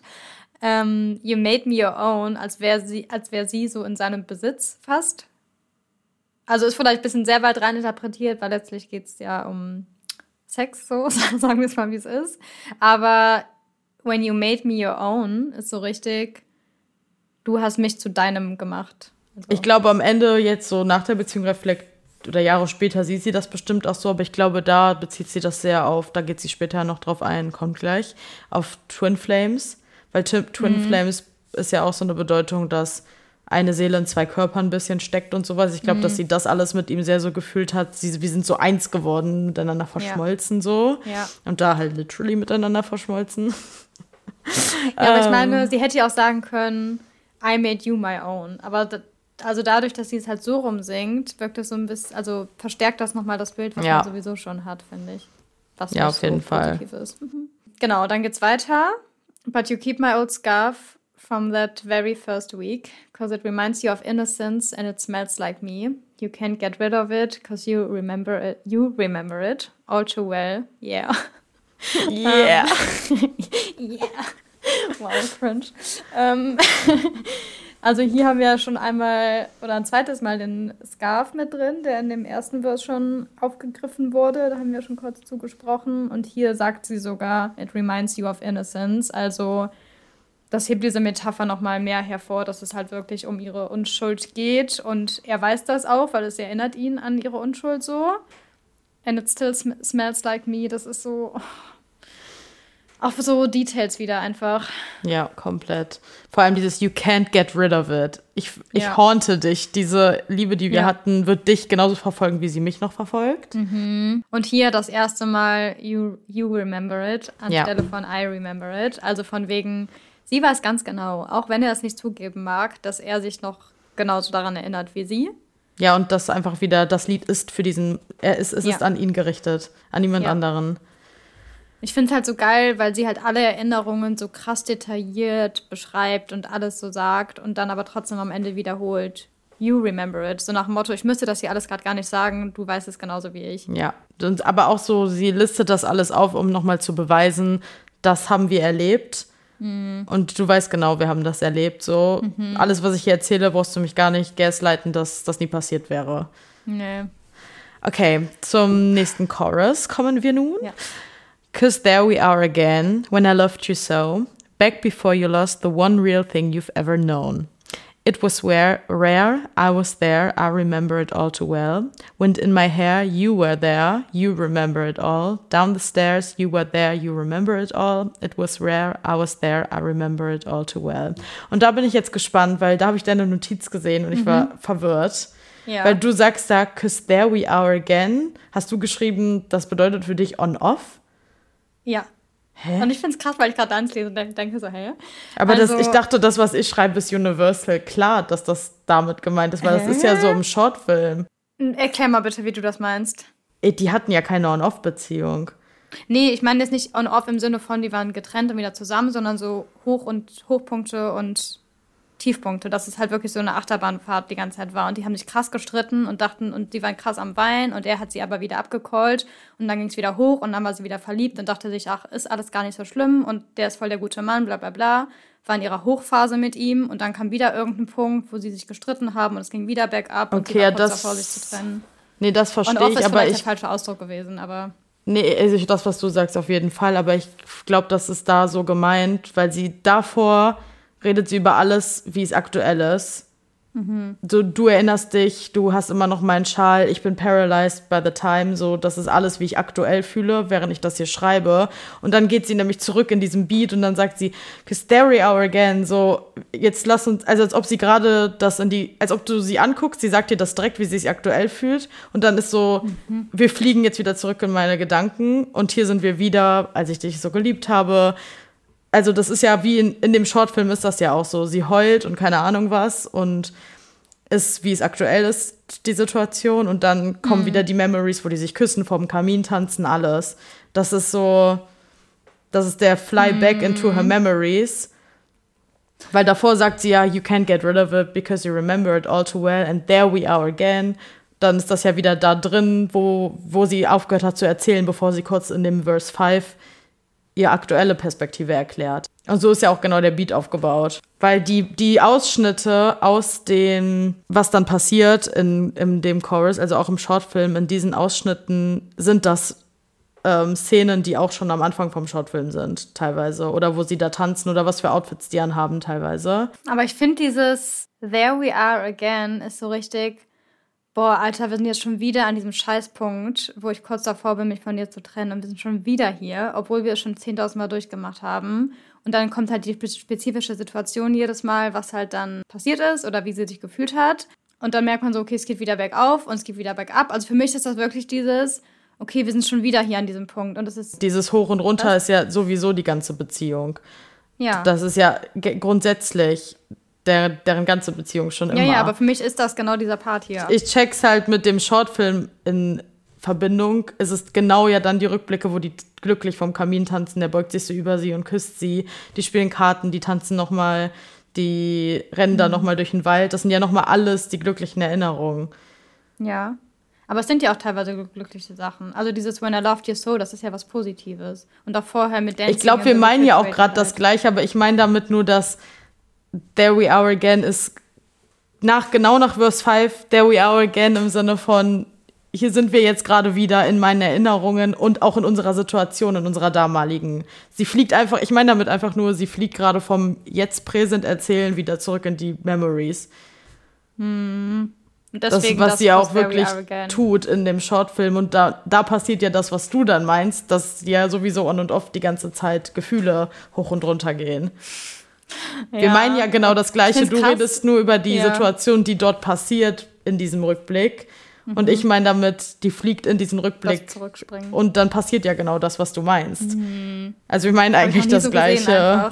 Ich muss gerade so richtig mein Brain neu arrangen, weil ich das einfach nie so gesehen habe. Ich bin gerade so, warte mal, wie, was? Aber das Inhaltliche ist ja genau, was du Ja, sagst, ja. richtig. Ja, ja. Ich hoffe, die Leute konnten uns überhaupt folgen. Oh Gott. Alle denken sich so, okay, chill, sie sagt halt einfach nur, cause there we are again. Wir haben unser einen Lyric, den wir gerade komplett auseinandergenommen haben. Sorry, not sorry. Okay, dann singt sie Back before you lost the one real thing you've ever known. Also das finde ich auch ein bisschen so eine sassy Lyric, weil sie sagt Absolut. damit, also ehrlich gesagt, was Besseres als mich hast du noch nie gehabt und wird es auch nie geben. Und ich liebe die Confidence Girl, go off. Ja, als Giving Bejeweled ein bisschen. Ja. Aber halt auf die gute Art und Weise. Nicht dieses äh, vorher mit dem Jewel.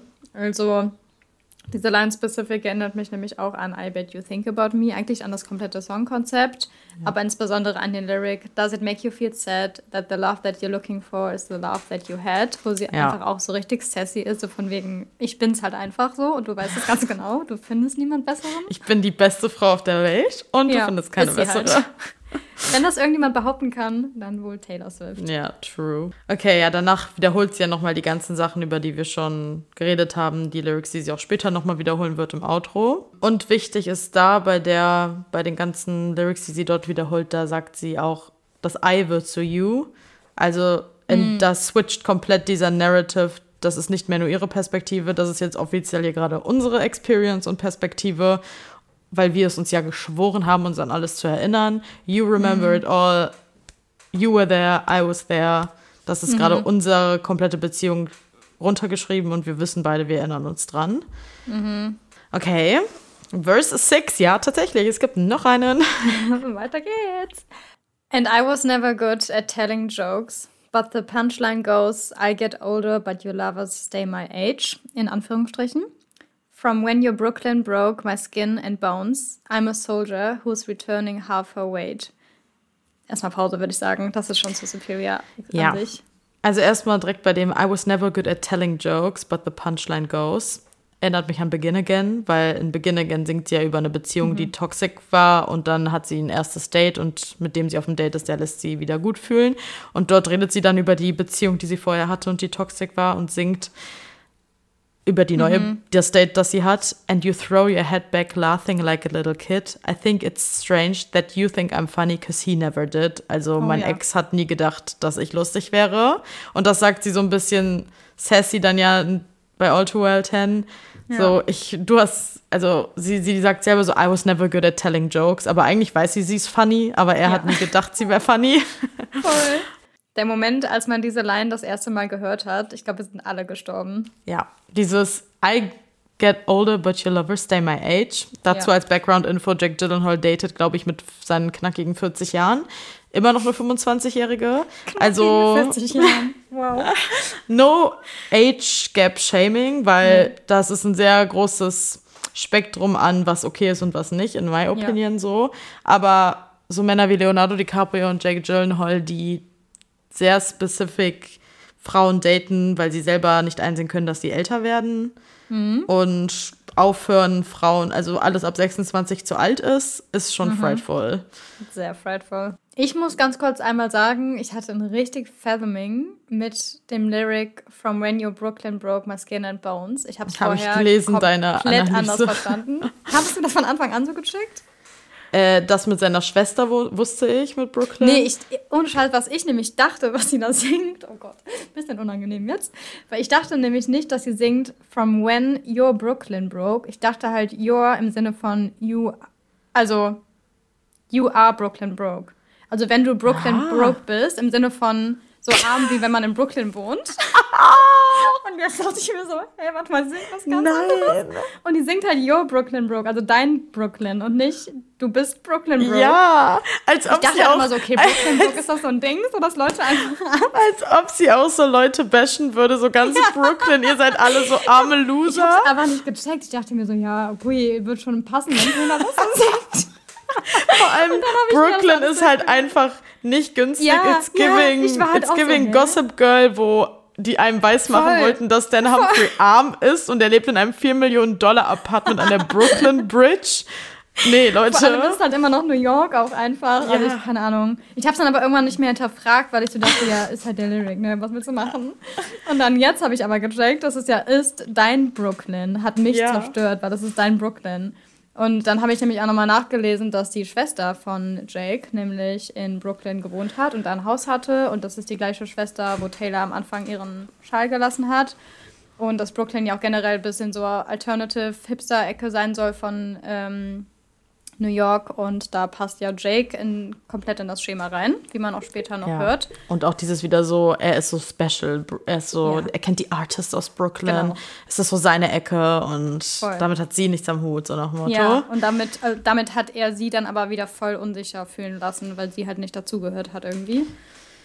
Ich hatte dafür ein Fathoming mit dem Lyric, was danach kommt. I'm a Okay. soldier who's returning half her weight, weil ich habe immer so verstanden, also so ist es ja auch unter anderem gemeint, so ich bin, ich komme, die Beziehung mit dir war wie ein Krieg und ich war ein Soldat und ich lasse mein halbes, also ich, du warst wie ein Gewicht an mir klebend und ich bring's endlich dahin, wo es gehört, so nach Motto und bin's los.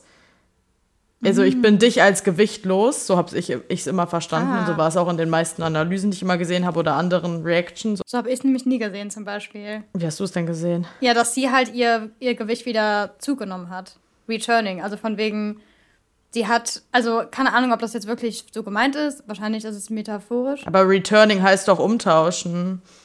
Kann das nicht auch so heißen, returning im Sinne von zurückgewonnen? Aber das kannst du doch eigentlich nur sagen im Englischen so, I'm returning home.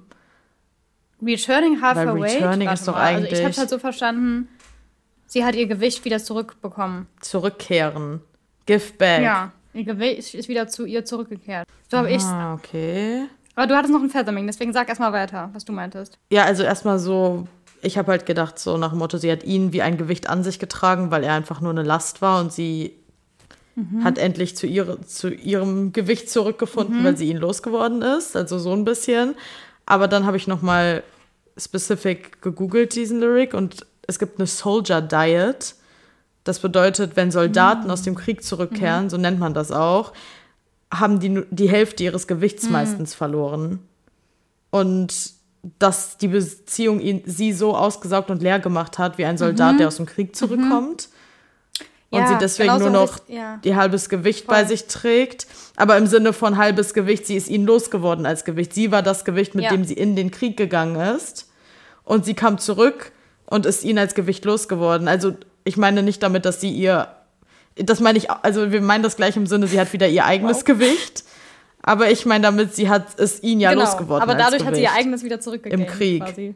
Ja, also ich meine, das ist natürlich auch nicht wörtlich gemeint, ja genau, sondern einfach nur so psychisches Gewicht, würde ich eher sagen. Und auch, dass sie da auch schon Beziehungen mit Krieg vergleicht, ist einfach crazy. Also, das, wie oft sie das tut, nee. Danach singt sie And did the twin flame Bruce paint you blue? Hilfe, weil erstmal singt sie in State of Grace, Twin Fire Signs. Also Twin Flame bedeutet eine intensive Seelenconnection. Ich versuche es gerade auf Deutsch zu sagen. Ähm, mit jemandem, wo man denkt, das ist deine andere Hälfte. Also es ist nicht nur so Soulmate, sondern man nennt es auch Mirror Soul. Mhm. Und based on the idea, dass manchmal eine Seele in zwei Körper gesplittet mhm. werden. Und sie war sich bei ihm einfach so sicher, dass das ihre Twin Flame ist. Und die haben auch noch das gleiche Sternzeichen und all the signs were there for her. Ich liebe ihre Delusionist. I kept you like an old. Sie, sie hat diesen Mann drei Monate gedatet und war einfach so, nee. Aber weiß man, wie lange Hilfe. die sich davor kannten? Also es könnte auch theoretisch sein, dass sie davor sich schon so getroffen haben und das länger so ja. angebändelt hat, oder? Aber alles kann ja nicht länger als, also das war egal, wie lang es gewesen wäre, kann es nicht lang gewesen sein, wenn wir jetzt davor und danach die Beziehungen ja, sehen. Nee. Also im Vergleich Trotz, nein. Aber wow. ja. Taylor. Und danach sagt sie, nee, da muss man bitte mal drauf eingehen. Just, uh, nee, and did the twin flame Bruce paint you blue? Just between us, did the love affair maim you too? Erstmal, das Just between us wird so oft übersehen, weil das ist so ja. gesagt, weil das Lied so an ihn gerichtet mhm. ist. So, hör mir mal kurz zu, nur mal so unter ja. uns hat dich diese Beziehung auch, diese Liebesaffäre so kaputt gemacht. Und sie sagt nicht hurt, sondern maim. Mhm. Und das bedeutet verstümmelt. Mhm. Verstümmelt. So, das ist nicht was, was kurz wehtut, sondern es hat dich aufs Leben verstümmelt mhm. und dir Narben hinterlassen. Mhm. Nee. Aber auch nicht so von wegen, es hat dich gekillt, umgebracht, hätte sie ja auch sagen können, aber danach ja. wärst du ja tot, dann wär's ja vorbei. Aber es hat dich halt für den Rest deines Lebens so krass beeinflusst, dass du jetzt noch Schmerzen hast davon. Dann geht's weiter mit Cause in the city's barren cold, I still remember the first fall of snow and how it glistened as it fell. I remember it all too well. Da habe ich einfach nur zugeschrieben, sie erinnert sich an den Tod der Beziehung, weil vorher Autumn, Erntezeit, mhm. Reifezeit für diese Beziehung und sie erinnert sich an den First Fall of Snow, als die Beziehung langsam gestorben ist im Winter. Mhm. Ja. Und sie, ja, was gibt es dazu nicht zu sagen? Einfach tot. Ja, einfach tot. Okay. Okay, dann kommt das Outro und dort wird eigentlich durchgehend nur nochmal wiederholt. Es fängt an mit Just between us, did the love of made you all too well. Just between us, I remember it all too well. Und dann wiederholt sie durchgehend Down the stairs, I was there, I was there. Sacred prayer, it was rare, rare, went in my hair. Und das sagt sie alles so mit so Echo und ganz mhm. lange. Und es hört sich einfach an, wie als ob du zuhörst, wie sie sich an alles erinnert, aber es langsam ausstirbt. Ja. Und ich finde, am Anfang vom Outro, wo sie halt wiederholt, Just Between Us, Do You Remember It? Just Between Us, I Remember It, singt sie das so von der Tonalität immer auf einer anderen Just Ebene. Keine. Ahnung, ich kann das nicht musikalisch korrekt ausdrücken. Aber sie betont das jedes Mal anders oder hat so einen kleinen anderen Melodieswitch da drin. Ja. Und ich liebe das. Also generell das Outro ist es für mich bei dem Lied ehrlich gesagt, wie es dann auch so langsam ausfadet und ihre Stimme wird so zarter irgendwie und dann noch diese ähm, diese Harmonies im Hintergrund. Das ist so wunderschön. Ich habe noch nie was gehört, was sich so hübsch anhört irgendwie. es hört sich halt wirklich an, wie wir sind jetzt am Ende dieser Beziehung und wie sie gerade stirbt und es hört sich an wie gelistend ja.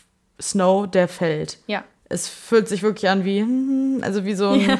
Weihnachts, Weihnachts-New York, wo du lange läufst und dieser Schnee fällt langsam. Deswegen erinnert mich das Ende auch immer ein bisschen an Snow on the Beach Outro. Mhm. It's coming down, it's coming ja, down, it's voll, coming voll. down. So, das hört sich so magisch an, aber eigentlich ist es so traurig ja. irgendwie, während es bei Snow on the Beach happy ist. Ja, total. Und die Tatsache, dass sie das auch tausendmal noch wiederholt. Also das ist ja nicht nur, dass sie es einmal wiederholt. Es geht ja halt wirklich vier, fünf Mal oder so. Ja. Zeigt halt nochmal so, wie präsent die Erinnerung noch bei ihr ist, dass sie das einfach ja, also Wiederholung ist ja einfach dann so ein Zeichen für, dass sie halt diese ganzen Bilder und Szenen immer noch so krass im Kopf hat, wo ich auch dachte, okay, vielleicht ist das auch der Grund, wieso sie einen Shortfilm daraus machen wollte. Also jetzt mal abgesehen davon, dass es marketingtechnisch super schlau war, weil alle dieses Lied geliebt haben und sowas, ja. glaube ich auch einfach, dass dieses Lied wirklich für sie so ein besonderer Special Moment Days. war und diese ganzen Lyrics so viel für sie bedeuten, dass sie so dachte, okay, ja. da kann ich einen Shortfilm draus machen, weil ich habe alle Bilder noch genau im Kopf, die ich brauche, so um das umzusetzen. Und dann ist sie halt ja. losgegangen und hat einen fucking Shortfilm gemacht. Genau, und auf den Shortfilm gehen wir jetzt so ein bisschen kurz ein. Die Folge ist ja schon relativ lang. Aha. Und außerdem ist es halt ein bisschen blöd, über einen also über Lyrics können wir halt gut reden, aber über Sachen, die visuell sind oder wo wir die Sounds brauchen, ist es immer ein bisschen schwierig und mhm. dann bestimmt auch nicht so toll zu hören. Deswegen guckt gerne erst den All Too Well Shortfilm an. Ja. Wir reden jetzt nur so ein bisschen über die Kapitel und was wir drüber denken, aber wir können jetzt hier keine perfekt Analyse machen, nee. ohne dass wir parallel den Film zeigen können oder die Details. Ja. Aber erstmal, dieser Film ist written and directed by Taylor Swift. Lieben wir. Iconic. Guckt euch auch gerne das ähm, Behind-the-Scenes-Video dazu an, wie mhm. sie es alles directed und was so ihre Visionen dazu waren.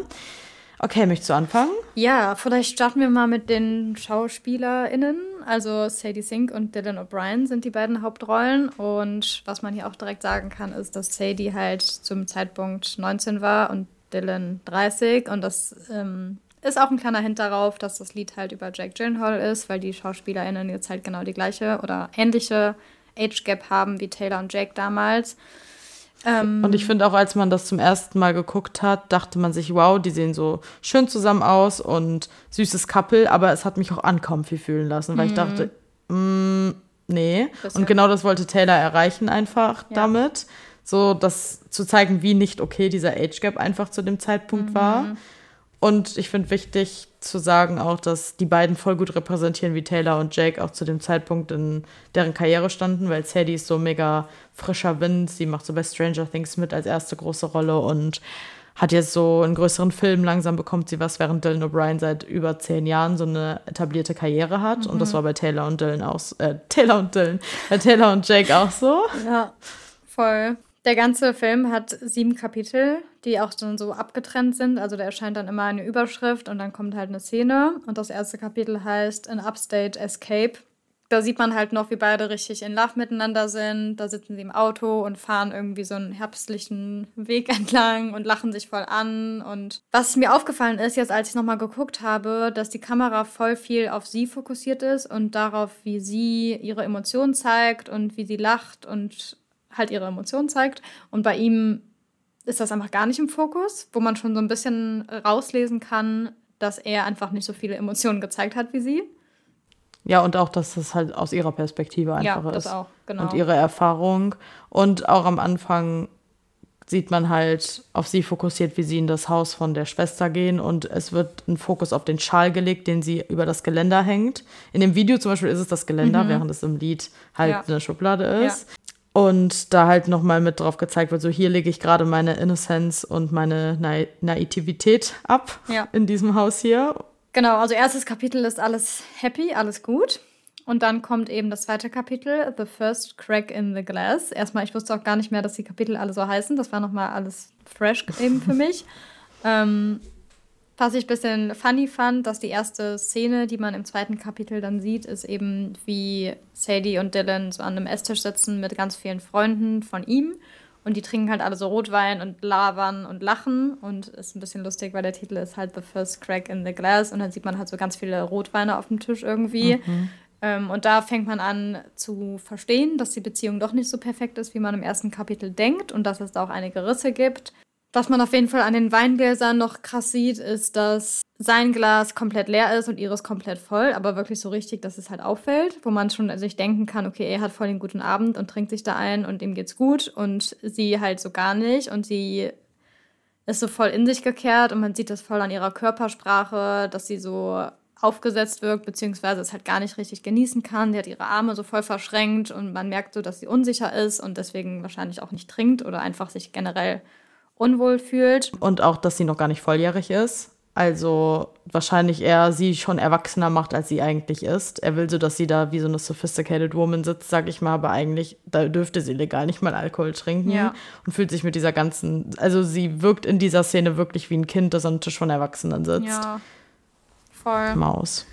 Ja, und dann halt die Illegal-Szene, wo sie seine Hand nehmen möchte und er sie aber so wegschüttelt oder so sagt, so, nee, tu, mal, tu mal weg. so. Mhm. Ja, nee, er, er klopft so drauf. Das macht's am schlimmsten. Also sie, er droppt Mhm. so ihre Hand und dann so tapst, so nach dem Motto so, nee, komm, ist jetzt gerade nicht, komm, aber auch ist so hier gerade kleine nicht Maus, so angebracht. nach dem Motto. Ja, so kleines Mädchen, bitte lass Papa hier kurz mal in Ruhe. Oh Gott, so, i, einfach i, Ja. rightful man. Und dann gibt's halt den Shift zwischen, also von der Szene wird geswitcht zu der Szene wieder im, aus irgendeinem deren Getaways, wo sie mitten im Wald äh, mit dem Auto fahren. Und er hat irgendeinen wichtigen Anruf und regt sich voll am Telefon auf und schmeißt ihr dann halt den Keychain zu, dass sie so fahren soll nach dem Motto. Und erstmal mit diesem abwertenden Schlüsselwurf, so, boy, gib ihr diesen Schlüssel einfach in die Hand, Ja. sei respektvoll, nur weil du gerade aggressiv am Telefon bist, hat sie nichts damit zu tun, lass nicht deine Wut an ihr aus. Ja. Ja, und das sind richtig so erste Hints dafür, dass man sich mit ihm nicht auf Augenhöhe streiten kann oder er sich auch nie auf Augenhöhe mit ihr sieht. Überhaupt gar nicht. Und sie wird immer unsicherer und verzweifelter durch ihn. Ja. Und dann halt ist der Cut von, dass sie diesen Schlüssel aufhebt und ihn so anguckt nach dem Motto, was ist los? Direkt zu einer Szene im Auto, also so als wäre es fünf Minuten später. Und die beiden halten so die Köpfe aneinander und sind so richtig schwer am Atmen. So, man merkt richtig, sie verliert sich so darin. Also sie weiß, wie scheiße er sie gerade behandelt, aber auch jetzt ist er wieder süß zu mir und jetzt kann es weitergehen. Und so meinte er das ja gar nicht. Also sie, sie, sie verliert sich richtig in ihm Voll. und ihr eigenes Ich so. Die Vorstellung, dass sich Taylor halt so gefühlt hat. Nee. Aber Dann kommt die illegal Küchenszene, die an der Stelle auch von Dylan O'Brien und Sadie Sink improvisiert wurde. Oh, so krass. Wow. Ja. In dem Behind-the-Scenes-Video sagt Taylor dann eben auch, dass sie das halt wirklich improvisiert haben. Also, dass sie halt, ich glaube, sie meinte, sie hat was geschrieben gehabt eigentlich, was da passieren soll, aber dann haben die es einfach gemacht und sie war so, okay, Ja. Chemistry, das passt alles, ich lasse die mal machen und am Ende haben sie es halt genommen. So richtig krass. So krass. Also was die da an Emotionen zeigen und wie krass die diesen Dialog da so rausballern. Also wie gesagt, guckt es euch an, weil das können, wir können den jetzt nicht nachsprechen. Aber im Endeffekt geht es halt darum, dass sie ihn so am Spülen ist und dann ihm halt mal so sagt, wie sie sich fühlt und wie out of place sie sich fühlt und Ja. dass es seine Freunde sind und sie sich ganz unwohl fühlt und er sie nicht richtig integriert und ihre Hand hat fallen lassen und er gaslightet sie so sehr darin, dass ihre Experience gar nicht valid ist, also dass so sie sich voll den Film fährt und das alles voll überdramatisiert und er nicht mal gemerkt hat, dass er ihre Hand gedroppt hat und dass er einfach nur ein good fucking time mit seinen Freunden haben wollte und sie muss es wieder alles so um sich drehen lassen und warum sie jetzt so eine Drama Queen ist, so nach dem Motto. Und ähm, in der Küchenszene sieht man auch im Film, dass sie immer hell und gelb angeleuchtet ist, während er dunkel, kühl und blau so die das Licht auf ihn reflektiert ist. Also wie krass Taylor da auch einfach die in diesem ganzen Video die Lichtverhältnisse durchgespielt Ja. hat. Also auch, wo die immer noch so lovey-dovey sein sollen in den Szenen mit den Rückblicken, wo sie noch happy waren, ist immer alles so crispy und bunt voller Herbstfarben oder die warmen Kaminszenen, wo die so Ja. richtig kuschelig sind und verliebt. Und später wird dann halt einfach mit so richtig darken Tönen gespielt, immer wenn es um ihn geht. Voll. Also Licht, Schatten, Farben. Allein darüber könnte man eine Masterarbeit schreiben in diesem Film. Ja. Da kann man so viel Wirklich. reinlesen. Und da sagt, in diesem Dialog sagt er auch noch zu ihr, nachdem sie so voll sagt, wie sie sich fühlt, sagt er, I think you're making yourself feel that way. Entschuldigung, also das ist wirklich, nee, Ja, sie, Nee. sie öffnet sich voll und sagt, wie verletzt sie ist und wie scheiße er sich verhalten hat und sowas. Und anstatt, dass er sagt, boah, du hast recht, tut mir voll leid, spricht er ihre Gefühle ab und sagt so, nee, ja. ähm, gar nicht. So, das bildest du dir ein, das stimmt alles gar nicht. So, das war überhaupt nicht so. Und du machst das selber mit dir, aber es ist gar nicht so, wie du denkst. So von wegen, du hast irgendwelche Halluzinationen einfach nur. Was ja. halt absolut respektlos ist und auch wieder voll deren Machtverhältnisse darstellt, finde ich, oder beziehungsweise deren Level, in denen die sich befinden in der Beziehung. Ja, und er sagt auch noch, I actually had a fucking, fucking blast and now this is the night, now we're doing this. Also wieder dieses Gaslighting, dass sein Wohlbefinden ja so wichtig ist und ja. warum es sich immer um sie drehen muss. Es könnte doch mal ein Abend um ihn gehen, wobei es immer um ihn geht eigentlich. Ja. Aber er so nach dem Motto, und dann, nee hat er noch die Audacity, sie selfish zu nennen. Ja. Ich finde auch, das ist so gefilmt, also das Ganze vorher ist so richtig ihre Perspektive und das ist wie so ein, das wird so gefilmt, als ob das richtig an uns gerichtet ist. Diese Szene, wo mhm. geredet wird und wo die sich so, diese Fighting Scene, das ist mhm. richtig wie so ein dunkler Einblick, so eine harsh Reality Check für uns, wie es wirklich war. Also, mhm. das ist so vorher alles sehr ihre Perspektive und das Gefühl von verliebt sein und keine Ahnung was. Und dann sehen wir, oh mein Gott, so sah es wirklich behind the scenes aus. Ja, aber auch, weil halt da das allererste Mal auch geredet wird, ja. muss man auch dazu sagen. Während den ersten Teilen, die wir gerade gesagt haben, läuft halt die ganze Zeit das Lied. Genau. Und dann pausiert die Musik aber und dann fängt halt der Dialog an, wo sie anfangen, sich zu streiten. Mm, was auch krass ist, weil ehrlich gesagt, vorher in den Szenen da reden die zwar auch, aber da läuft halt die Musik da drüber, sodass man sie halt nicht hört. Genau. Und trotzdem kann man sich aber denken, was die halt sagen, ja. weil die so gut schauspielern und so gut ihre Mimik und Gestik ausdrücken, dass man so weiß, ah ja, da wird gerade das und das gesagt, aber man hört es halt gar ja. nicht. Und das Ende von dieser Streitszene und der einzigen Szene, in der auch gesprochen wird in diesem Film, ist, dass er dann einfach gar keinen Bock auf diesen Konflikt hat. Man merkt, dass er eigentlich super genervt ist, aber er denkt sich so, komm, die ist das kleine Mädchen so nach dem Motto, lohnt sich nicht mit der zu streiten. Da nimmt er sie halt so in den Arm, sie bricht halt so in Tränen aus und er sagt so, I don't wanna fight und dann wiederholt er sich die ganze Zeit, küsst sie so, damit sie einfach ruhig wird. Also er sagt, nach, er nimmt sie wirklich in den Arm, da wird einfach nicht mehr drüber geredet und er ist so, ach komm jetzt, kein Bock zu streiten, alles gut, so und ja. Problem ist halt gar nicht gelöst. Gar nicht einfach. gelöst, aber er lässt sie wieder in der Sekunde so gut fühlen, damit sie denkt so, ach nee, komm, er, er ist so lieb, er steckt das jetzt weg, dass ich gerade so dramatisch war oder vielleicht war ich, dass ja. sie vielleicht selber schon denkt, okay, vielleicht war ich gerade doch ein bisschen dramatisch ja. und sie freut sich auch und kriegt dann so ein kleines Lächeln im Gesicht, aber man sieht schon in ihrem Blick, als sie ihn umarmt, dass sie weiß, dass das eigentlich gerade gar nicht okay war und sie richtig war mit ja. ihren Gefühlen, aber dann lacht sie so ein bisschen und das ist einfach so richtig. Sie verliert sich so krass in dieser Liebe und will daran festhalten, aber weiß eigentlich, irgendwas läuft hier nicht richtig.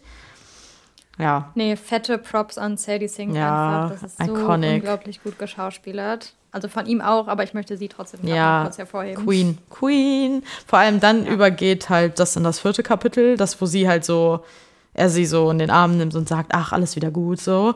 Und dann kommt mhm. das dritte Kapitel, Are You Real? Und da sieht man wieder nur mhm. schöne Erinnerungen. Also dann wieder, ah, jetzt tanzen wir wieder in the refrigerator light und alles ist wieder schön und wir sind voll verliebt und alles ist gut. Mhm. Ja, und dann kommt der Breaking Point, Kapitel 4. Und da finde ich krass, das ist dann ja so die Trennung und wie er ihr sagt, dass er sich trennt oder was auch immer und sie total ausrastet und heult. Und da ist halt mhm. Musik drüber gelegt. Wir hören nicht, wie die sich ja. anschreien und was die sagen, wir können uns das nur denken. Genau, deswegen war ich auch so, man weiß nicht hundertprozentig, dass er sich wirklich trennt. Vielleicht sagt er auch so, ja, läuft nicht mehr, lass mal eine Pause machen oder keine Ahnung, was er sagt. Aber an ihrer Reaktion, dadurch, wie sie zusammenbricht einfach, kann man sich denken, dass es schon eine Trennung ist oder auf jeden Fall irgendwas, was sie richtig doll verletzt hat. Ich glaube ein bisschen, weil sie hat in der Szene so sein Oberteil an, also als ob die beide gerade aus dem Bett gekommen sind Sie war noch am Schlafen und er sitzt da schon so mit so der, den Kopf in den Händen und so nach dem Motto, ah, jetzt mhm. muss ich ihr so gestehen, wie ich mich fühle. Und ich weiß nicht, ob er mhm. sich schon trennt. Ich beziehe das auch so ein bisschen auf dieses, das, das Lyric aus I Bet You Think About Me, Mr. Superior Thinking, do you have all the space that you need? Als ob er so mhm. aufgewacht ist, nachdem er die wieder eine Nacht zusammen verbracht haben, so schöne Tage und dann hat er wieder gesagt, ah, ich glaube, ich brauche jetzt wieder so ein bisschen Abstand oder, ne, weil sie rastet dann so aus, nicht so ein heulen nach dem Motto, er verlässt mich für immer, sondern als ob er schon wieder so ist, oh, ich glaube, jetzt brauche ich wieder ein bisschen Zeit für mich. Und sie ist so, Alter, ja. komm mal klar, sind wir zusammen, was ist hier los? Nee, dieses Weinen dann, wo sie wirklich so like a crumbled up piece of paper im Bett liegt. Ja. Und sich so krümmt richtig und so wirklich weint, als wäre, keine Ahnung, was passiert. Also wirklich so, die ist so richtig am Zusammenbrechen wirklich und kann nicht aufhören zu weinen einfach nur. Und ich meine nämlich, dass in dem Behind-the-Scenes-Video Taylor, glaube ich, gesagt hat, dass Sadie zur Vorbereitung auf die Szene Savior-Komplex von Phoebe Bridgers gehört hat, ja. um sich halt in diesen State vom Weinen reinzubringen. Finde ich eine krasse Info, weil seitdem höre ich Savior-Komplex immer mit dem Gedanken. also ich finde sowieso, wie Sadie da heult, das ist so raw und einfach ja. so, jeder hat schon mal so geheult. Dieses gut-wrenching Crying. So, das sieht man ja. auch oft nicht so geschauspielert. Oft ist das immer trotzdem noch verschönert in Filmen und sowas, ja. wie geweint wird. Und das ist einfach so echt. Und Real. vor allem dieses mhm. Detail, dass dann, während sie so heult und screamt, sie dann ihr Handy, man sieht ihr Handyscreen, wie der so leuchtet, als ob er sie wieder anruft. You call me up again just to break me like a promise. So, ja. daran denke ich vielleicht, vielleicht hat er sich nicht getrennt, sondern es war wirklich nur wieder dieses I need space und dann, wenn ich Bock habe, rufe ich dich wieder an. Und mhm. so, sie konnte das alles nicht mehr. Nee, diese Art von Wein, wo man denkt, man zerbricht einfach und das tut wirklich körperlich ja. weh. Also eigentlich man kriegt keine Luft mehr. Weh, aber man denkt so, alles in mir zerreißt einfach nur gerade. Das ist wirklich, was sie so darstellt, ist dieses Wein, wo man nach Kopfpochen hat. Man hat Luft, ja. Atemprobleme, alles, man ist müde. Die Nase ist komplett ja. zu. ja, also es ist so krass. Und voll. also ich glaube, mein Lieblingspart ist der, der dann kommt, also Kapitel 5, ja. The Reeling. Das ist so the Universal Experience, glaube ich, was da dargestellt wird, aber auch so true. Also man sieht sie halt im Bett liegen, so aus einer Vogelperspektive ein bisschen. Und man sieht mhm. richtig, wie Time won't fly, it's like I'm paralyzed by it, läuft währenddessen drüber. Und man sieht sie im gleichen Pyjama, einfach nur in anderen Positionen in ihrem Bett liegen. Dann ist es hell, mhm. dunkel, die, die Zeit vergeht draußen, es ist Tag, es ist Nacht. Dann sind die Lichterketten an, dann sind die wieder aus. So sie kann it's einfach. Giving. It's giving me every day. ich wollte sagen, it's giving Bella in Twilight. Ja, ja, it's giving Bella in Twilight, als sie vor, vor der Fensterscheibe sitzt und die Jahreszeiten ja, genau. vergehen. 100 Prozent. Dann kommt schon das sechste Kapitel, The Remembering. Das hat mich ein bisschen an Supercut erinnert, ähm, weil man da noch mal so ein paar schöne Momente von denen aneinander geschnitten sieht quasi. Also es ist echt noch mal so eine schnelle Zusammenfassung quasi oder halt ja wirklich nur die schönen. Du redest gerade von Supercut von Lord. So. Sorry. Ja, von dem Lied Supercut von Lord. Ähm, gerne mal reinhören, auch richtig gut. Wow. Ähm, jedenfalls ja, werden da halt nochmal so schöne Erinnerungen von vorher nacheinander gezeigt. Ja, auch ein bisschen so diese Perspektive, sie vorher sitzt sie ja dann in ihrem Gefühle suhlen so vom Schreibtisch und ist völlig fertig. Und dann kommt nochmal, sie erinnert sich an alles, aber er erinnert sich auch an alles. Mhm. Und das ist ja dann auch auf ihn fokussiert, die Kamera, wo er läuft, mit ihrem Schal. Er hat ihren Schal an und läuft so die Straßen von New York runter und guckt auch so ein bisschen rum, als ob er auch sich an alles erinnert, was er auch tut. Ja. Und dann kommt Kapitel 7 und das letzte Kapitel, das heißt 13 Years Gone, natürlich 13. Mhm. Und das ist dann halt Zeitsprung und ich liebe im Film, dass man erstmal nicht sieht, dass Taylor sich dann selber spielt am Ende. Man sieht von hinten halt nur so rot, rote Haare, weil Sadie hat rote Haare. Und dann wird irgendwann so von hinten zur Seitenperspektive gewechselt. Man sieht Taylors Sideframe mhm. so. Und das ist dann halt 13 Jahre später in einem Buchshop und sie sitzt vor einem Publikum und liest ein Buch vor, das All Too Well heißt, als ob sie so endlich ihre Geschichte erzählen kann. Und das ist so der komplette Pro Progress, Progress, wow. Ähm, einfach das ganze Lied und die ganze Zeit, die vergangen ist, von so einer naiven, heartbroken young girl mhm. zu einer starken Frau, die endlich ihre Geschichte erzählen kann. Und ich liebe, dass sie, es läuft das Outro vom All Too Well 10 und man sieht aber, wie sie redet und dass sie mit den ersten Lyrics anfängt von All Too Well. Also sie liest das Buch vor und sagt so, I walk through the door with you, the air was cold. Also man sieht an ihrem Mund, dass sie die ersten Worte von All Too Well so wie vorliest, weil sie ein Buch darüber geschrieben hat in einem Parallel-Universe und für im echten Leben hat sie ja wirklich ein Lied darüber geschrieben. Ja. Und das in die Menge gefilmt wird und es sind fast nur Frauen und die halten sich in den Armen und die weinen miteinander und das ist wirklich so, als ob sie ihre Geschichte an junge Frauen erzählt, um dann Stärke mitzugeben und zu wissen, so alles gut, am Ende wird werdet ihr daraus stärker werden, wenn ihr sowas erlebt und die halten sich so alle an den Händen und weinen miteinander. Und die Art und Weise, wie sie Taylor alle angucken, es ist so richtig ja, voller Ehrfurcht. Wow, Ehrfurcht ist so Ja. ein deutsches Wort.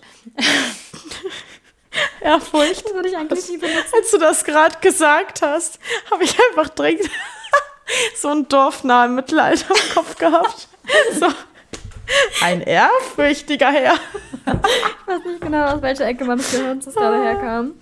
Ähm, gut, jedenfalls gucken die die halt alle mit so einem richtig, richtig schönen Blick an. Also so ein bisschen, ähm, ich will das jetzt nicht schon wieder sagen, aber so Ja, doch, auf eine Art, aber trotzdem traurig, aber so stolz auch so ein bisschen. Keine Ahnung, Ja. ich kann es nicht perfekt beschreiben. Und am Ende wird halt noch aus dem Buchladen so rausgezoomt und man sieht halt, wie metaphorische Jack, Gyll Jack Gyllenhaal halt, man sieht eine Silhouette von einem Mann von hinten, der ihren Schal trägt und dann ihr zuguckt, während sie das Buch verliest. So nach dem Motto, nach 13 Jahren immer noch erinnerst du dich auch genauso wie ich an diese Love Affair, die wir miteinander hatten. Ja. Und jetzt siehst du, was aus mir geworden ist und was ich daraus gemacht habe. Und du, you could never have anyone better than me. Voll. Und ich finde es sehr iconic, dass der Typ, der von hinten gefilmt wird, am Ende ist nicht mehr Ja. Dylan O'Brien, sondern es wurde extra ein Schauspieler ver verwendet. Oh. Ein Schauspieler ähm, benutzt, der Jake heißt. Ja. Einfach nur ein, einfach ein Mann, der Jake heißt, nur damit sie in die Credits am Ende schreiben Ja. Kann, dass halt Jake da mitgespielt hat. Ach, das ist ein bisschen sehr iconic von ihr und Sassy. Voll. Ja, also Gut. ich hoffe, wir konnten euch ein bisschen mitnehmen auf dieser Reise. Wow, haben wir lange geredet. Also es ist krass, dass ein Lied jetzt gerade fast so lang ist wie Mhm. ein ganzer Teil unseres Red Breakdowns, wo wir über locker 14 Lieder reden. Mhm, halt. Aber daran seht ihr, dieses Lied hat's verdient. Hat's verdient. Guckt euch, hört euch alle drei Versionen an. Hört, äh, guckt euch den Shortfilm und den Behind-the-Scenes-Vlog an. und äh, ja, wir schicken euch nicht in die nächste Woche, weil in drei Tagen kommt schon die nächste Folge. Wow, ähm, Surprise-Folge hier. Übrigens ist es Ähm, eine wir Surprise-Folge. Übrigens, äh, wir schicken euch in die nächsten drei Tage, bis wir uns wieder hören, mit folgendem Lyric aus dem natürlich iconic All Too Well 10 Lied. Wäre random, wenn wir jetzt einfach einen anderen Lyric aus einem anderen Lied hätten. Ja. Und zwar, I'd like to be my old self again, but I'm still trying to find it. Also, falls ihr gerade nicht, ähm, noch nicht das Gefühl habt, richtig im Leben angekommen zu sein oder gerade noch auf so einem Weg seid, wo ihr das Gefühl habt, alles ist komisch oder ihr wisst nicht ganz, wer ihr selber seid, weil ich glaube, viele Menschen wissen nicht so ganz, wer sie selber sind. Ich glaube, das tun wir auch nicht und ich glaube, das ist ein ständiger Prozess des Lebens. An der Stelle glaubt uns, ihr werdet euch alle selber finden und all's well that ends well. Ja. Ich glaube da feste dran. Und wir werden nicht in einer New Hell enden. Wow. Guter Wrap-up einfach von Ocean Well. Liebe ich sehr. Ach ja. Danke fürs Dann sehen wir uns am Freitag mit einer ähm, Christmas-Episode. Oh yes. Bye bye, last Christmas. Danke. Wow. okay, tschüss.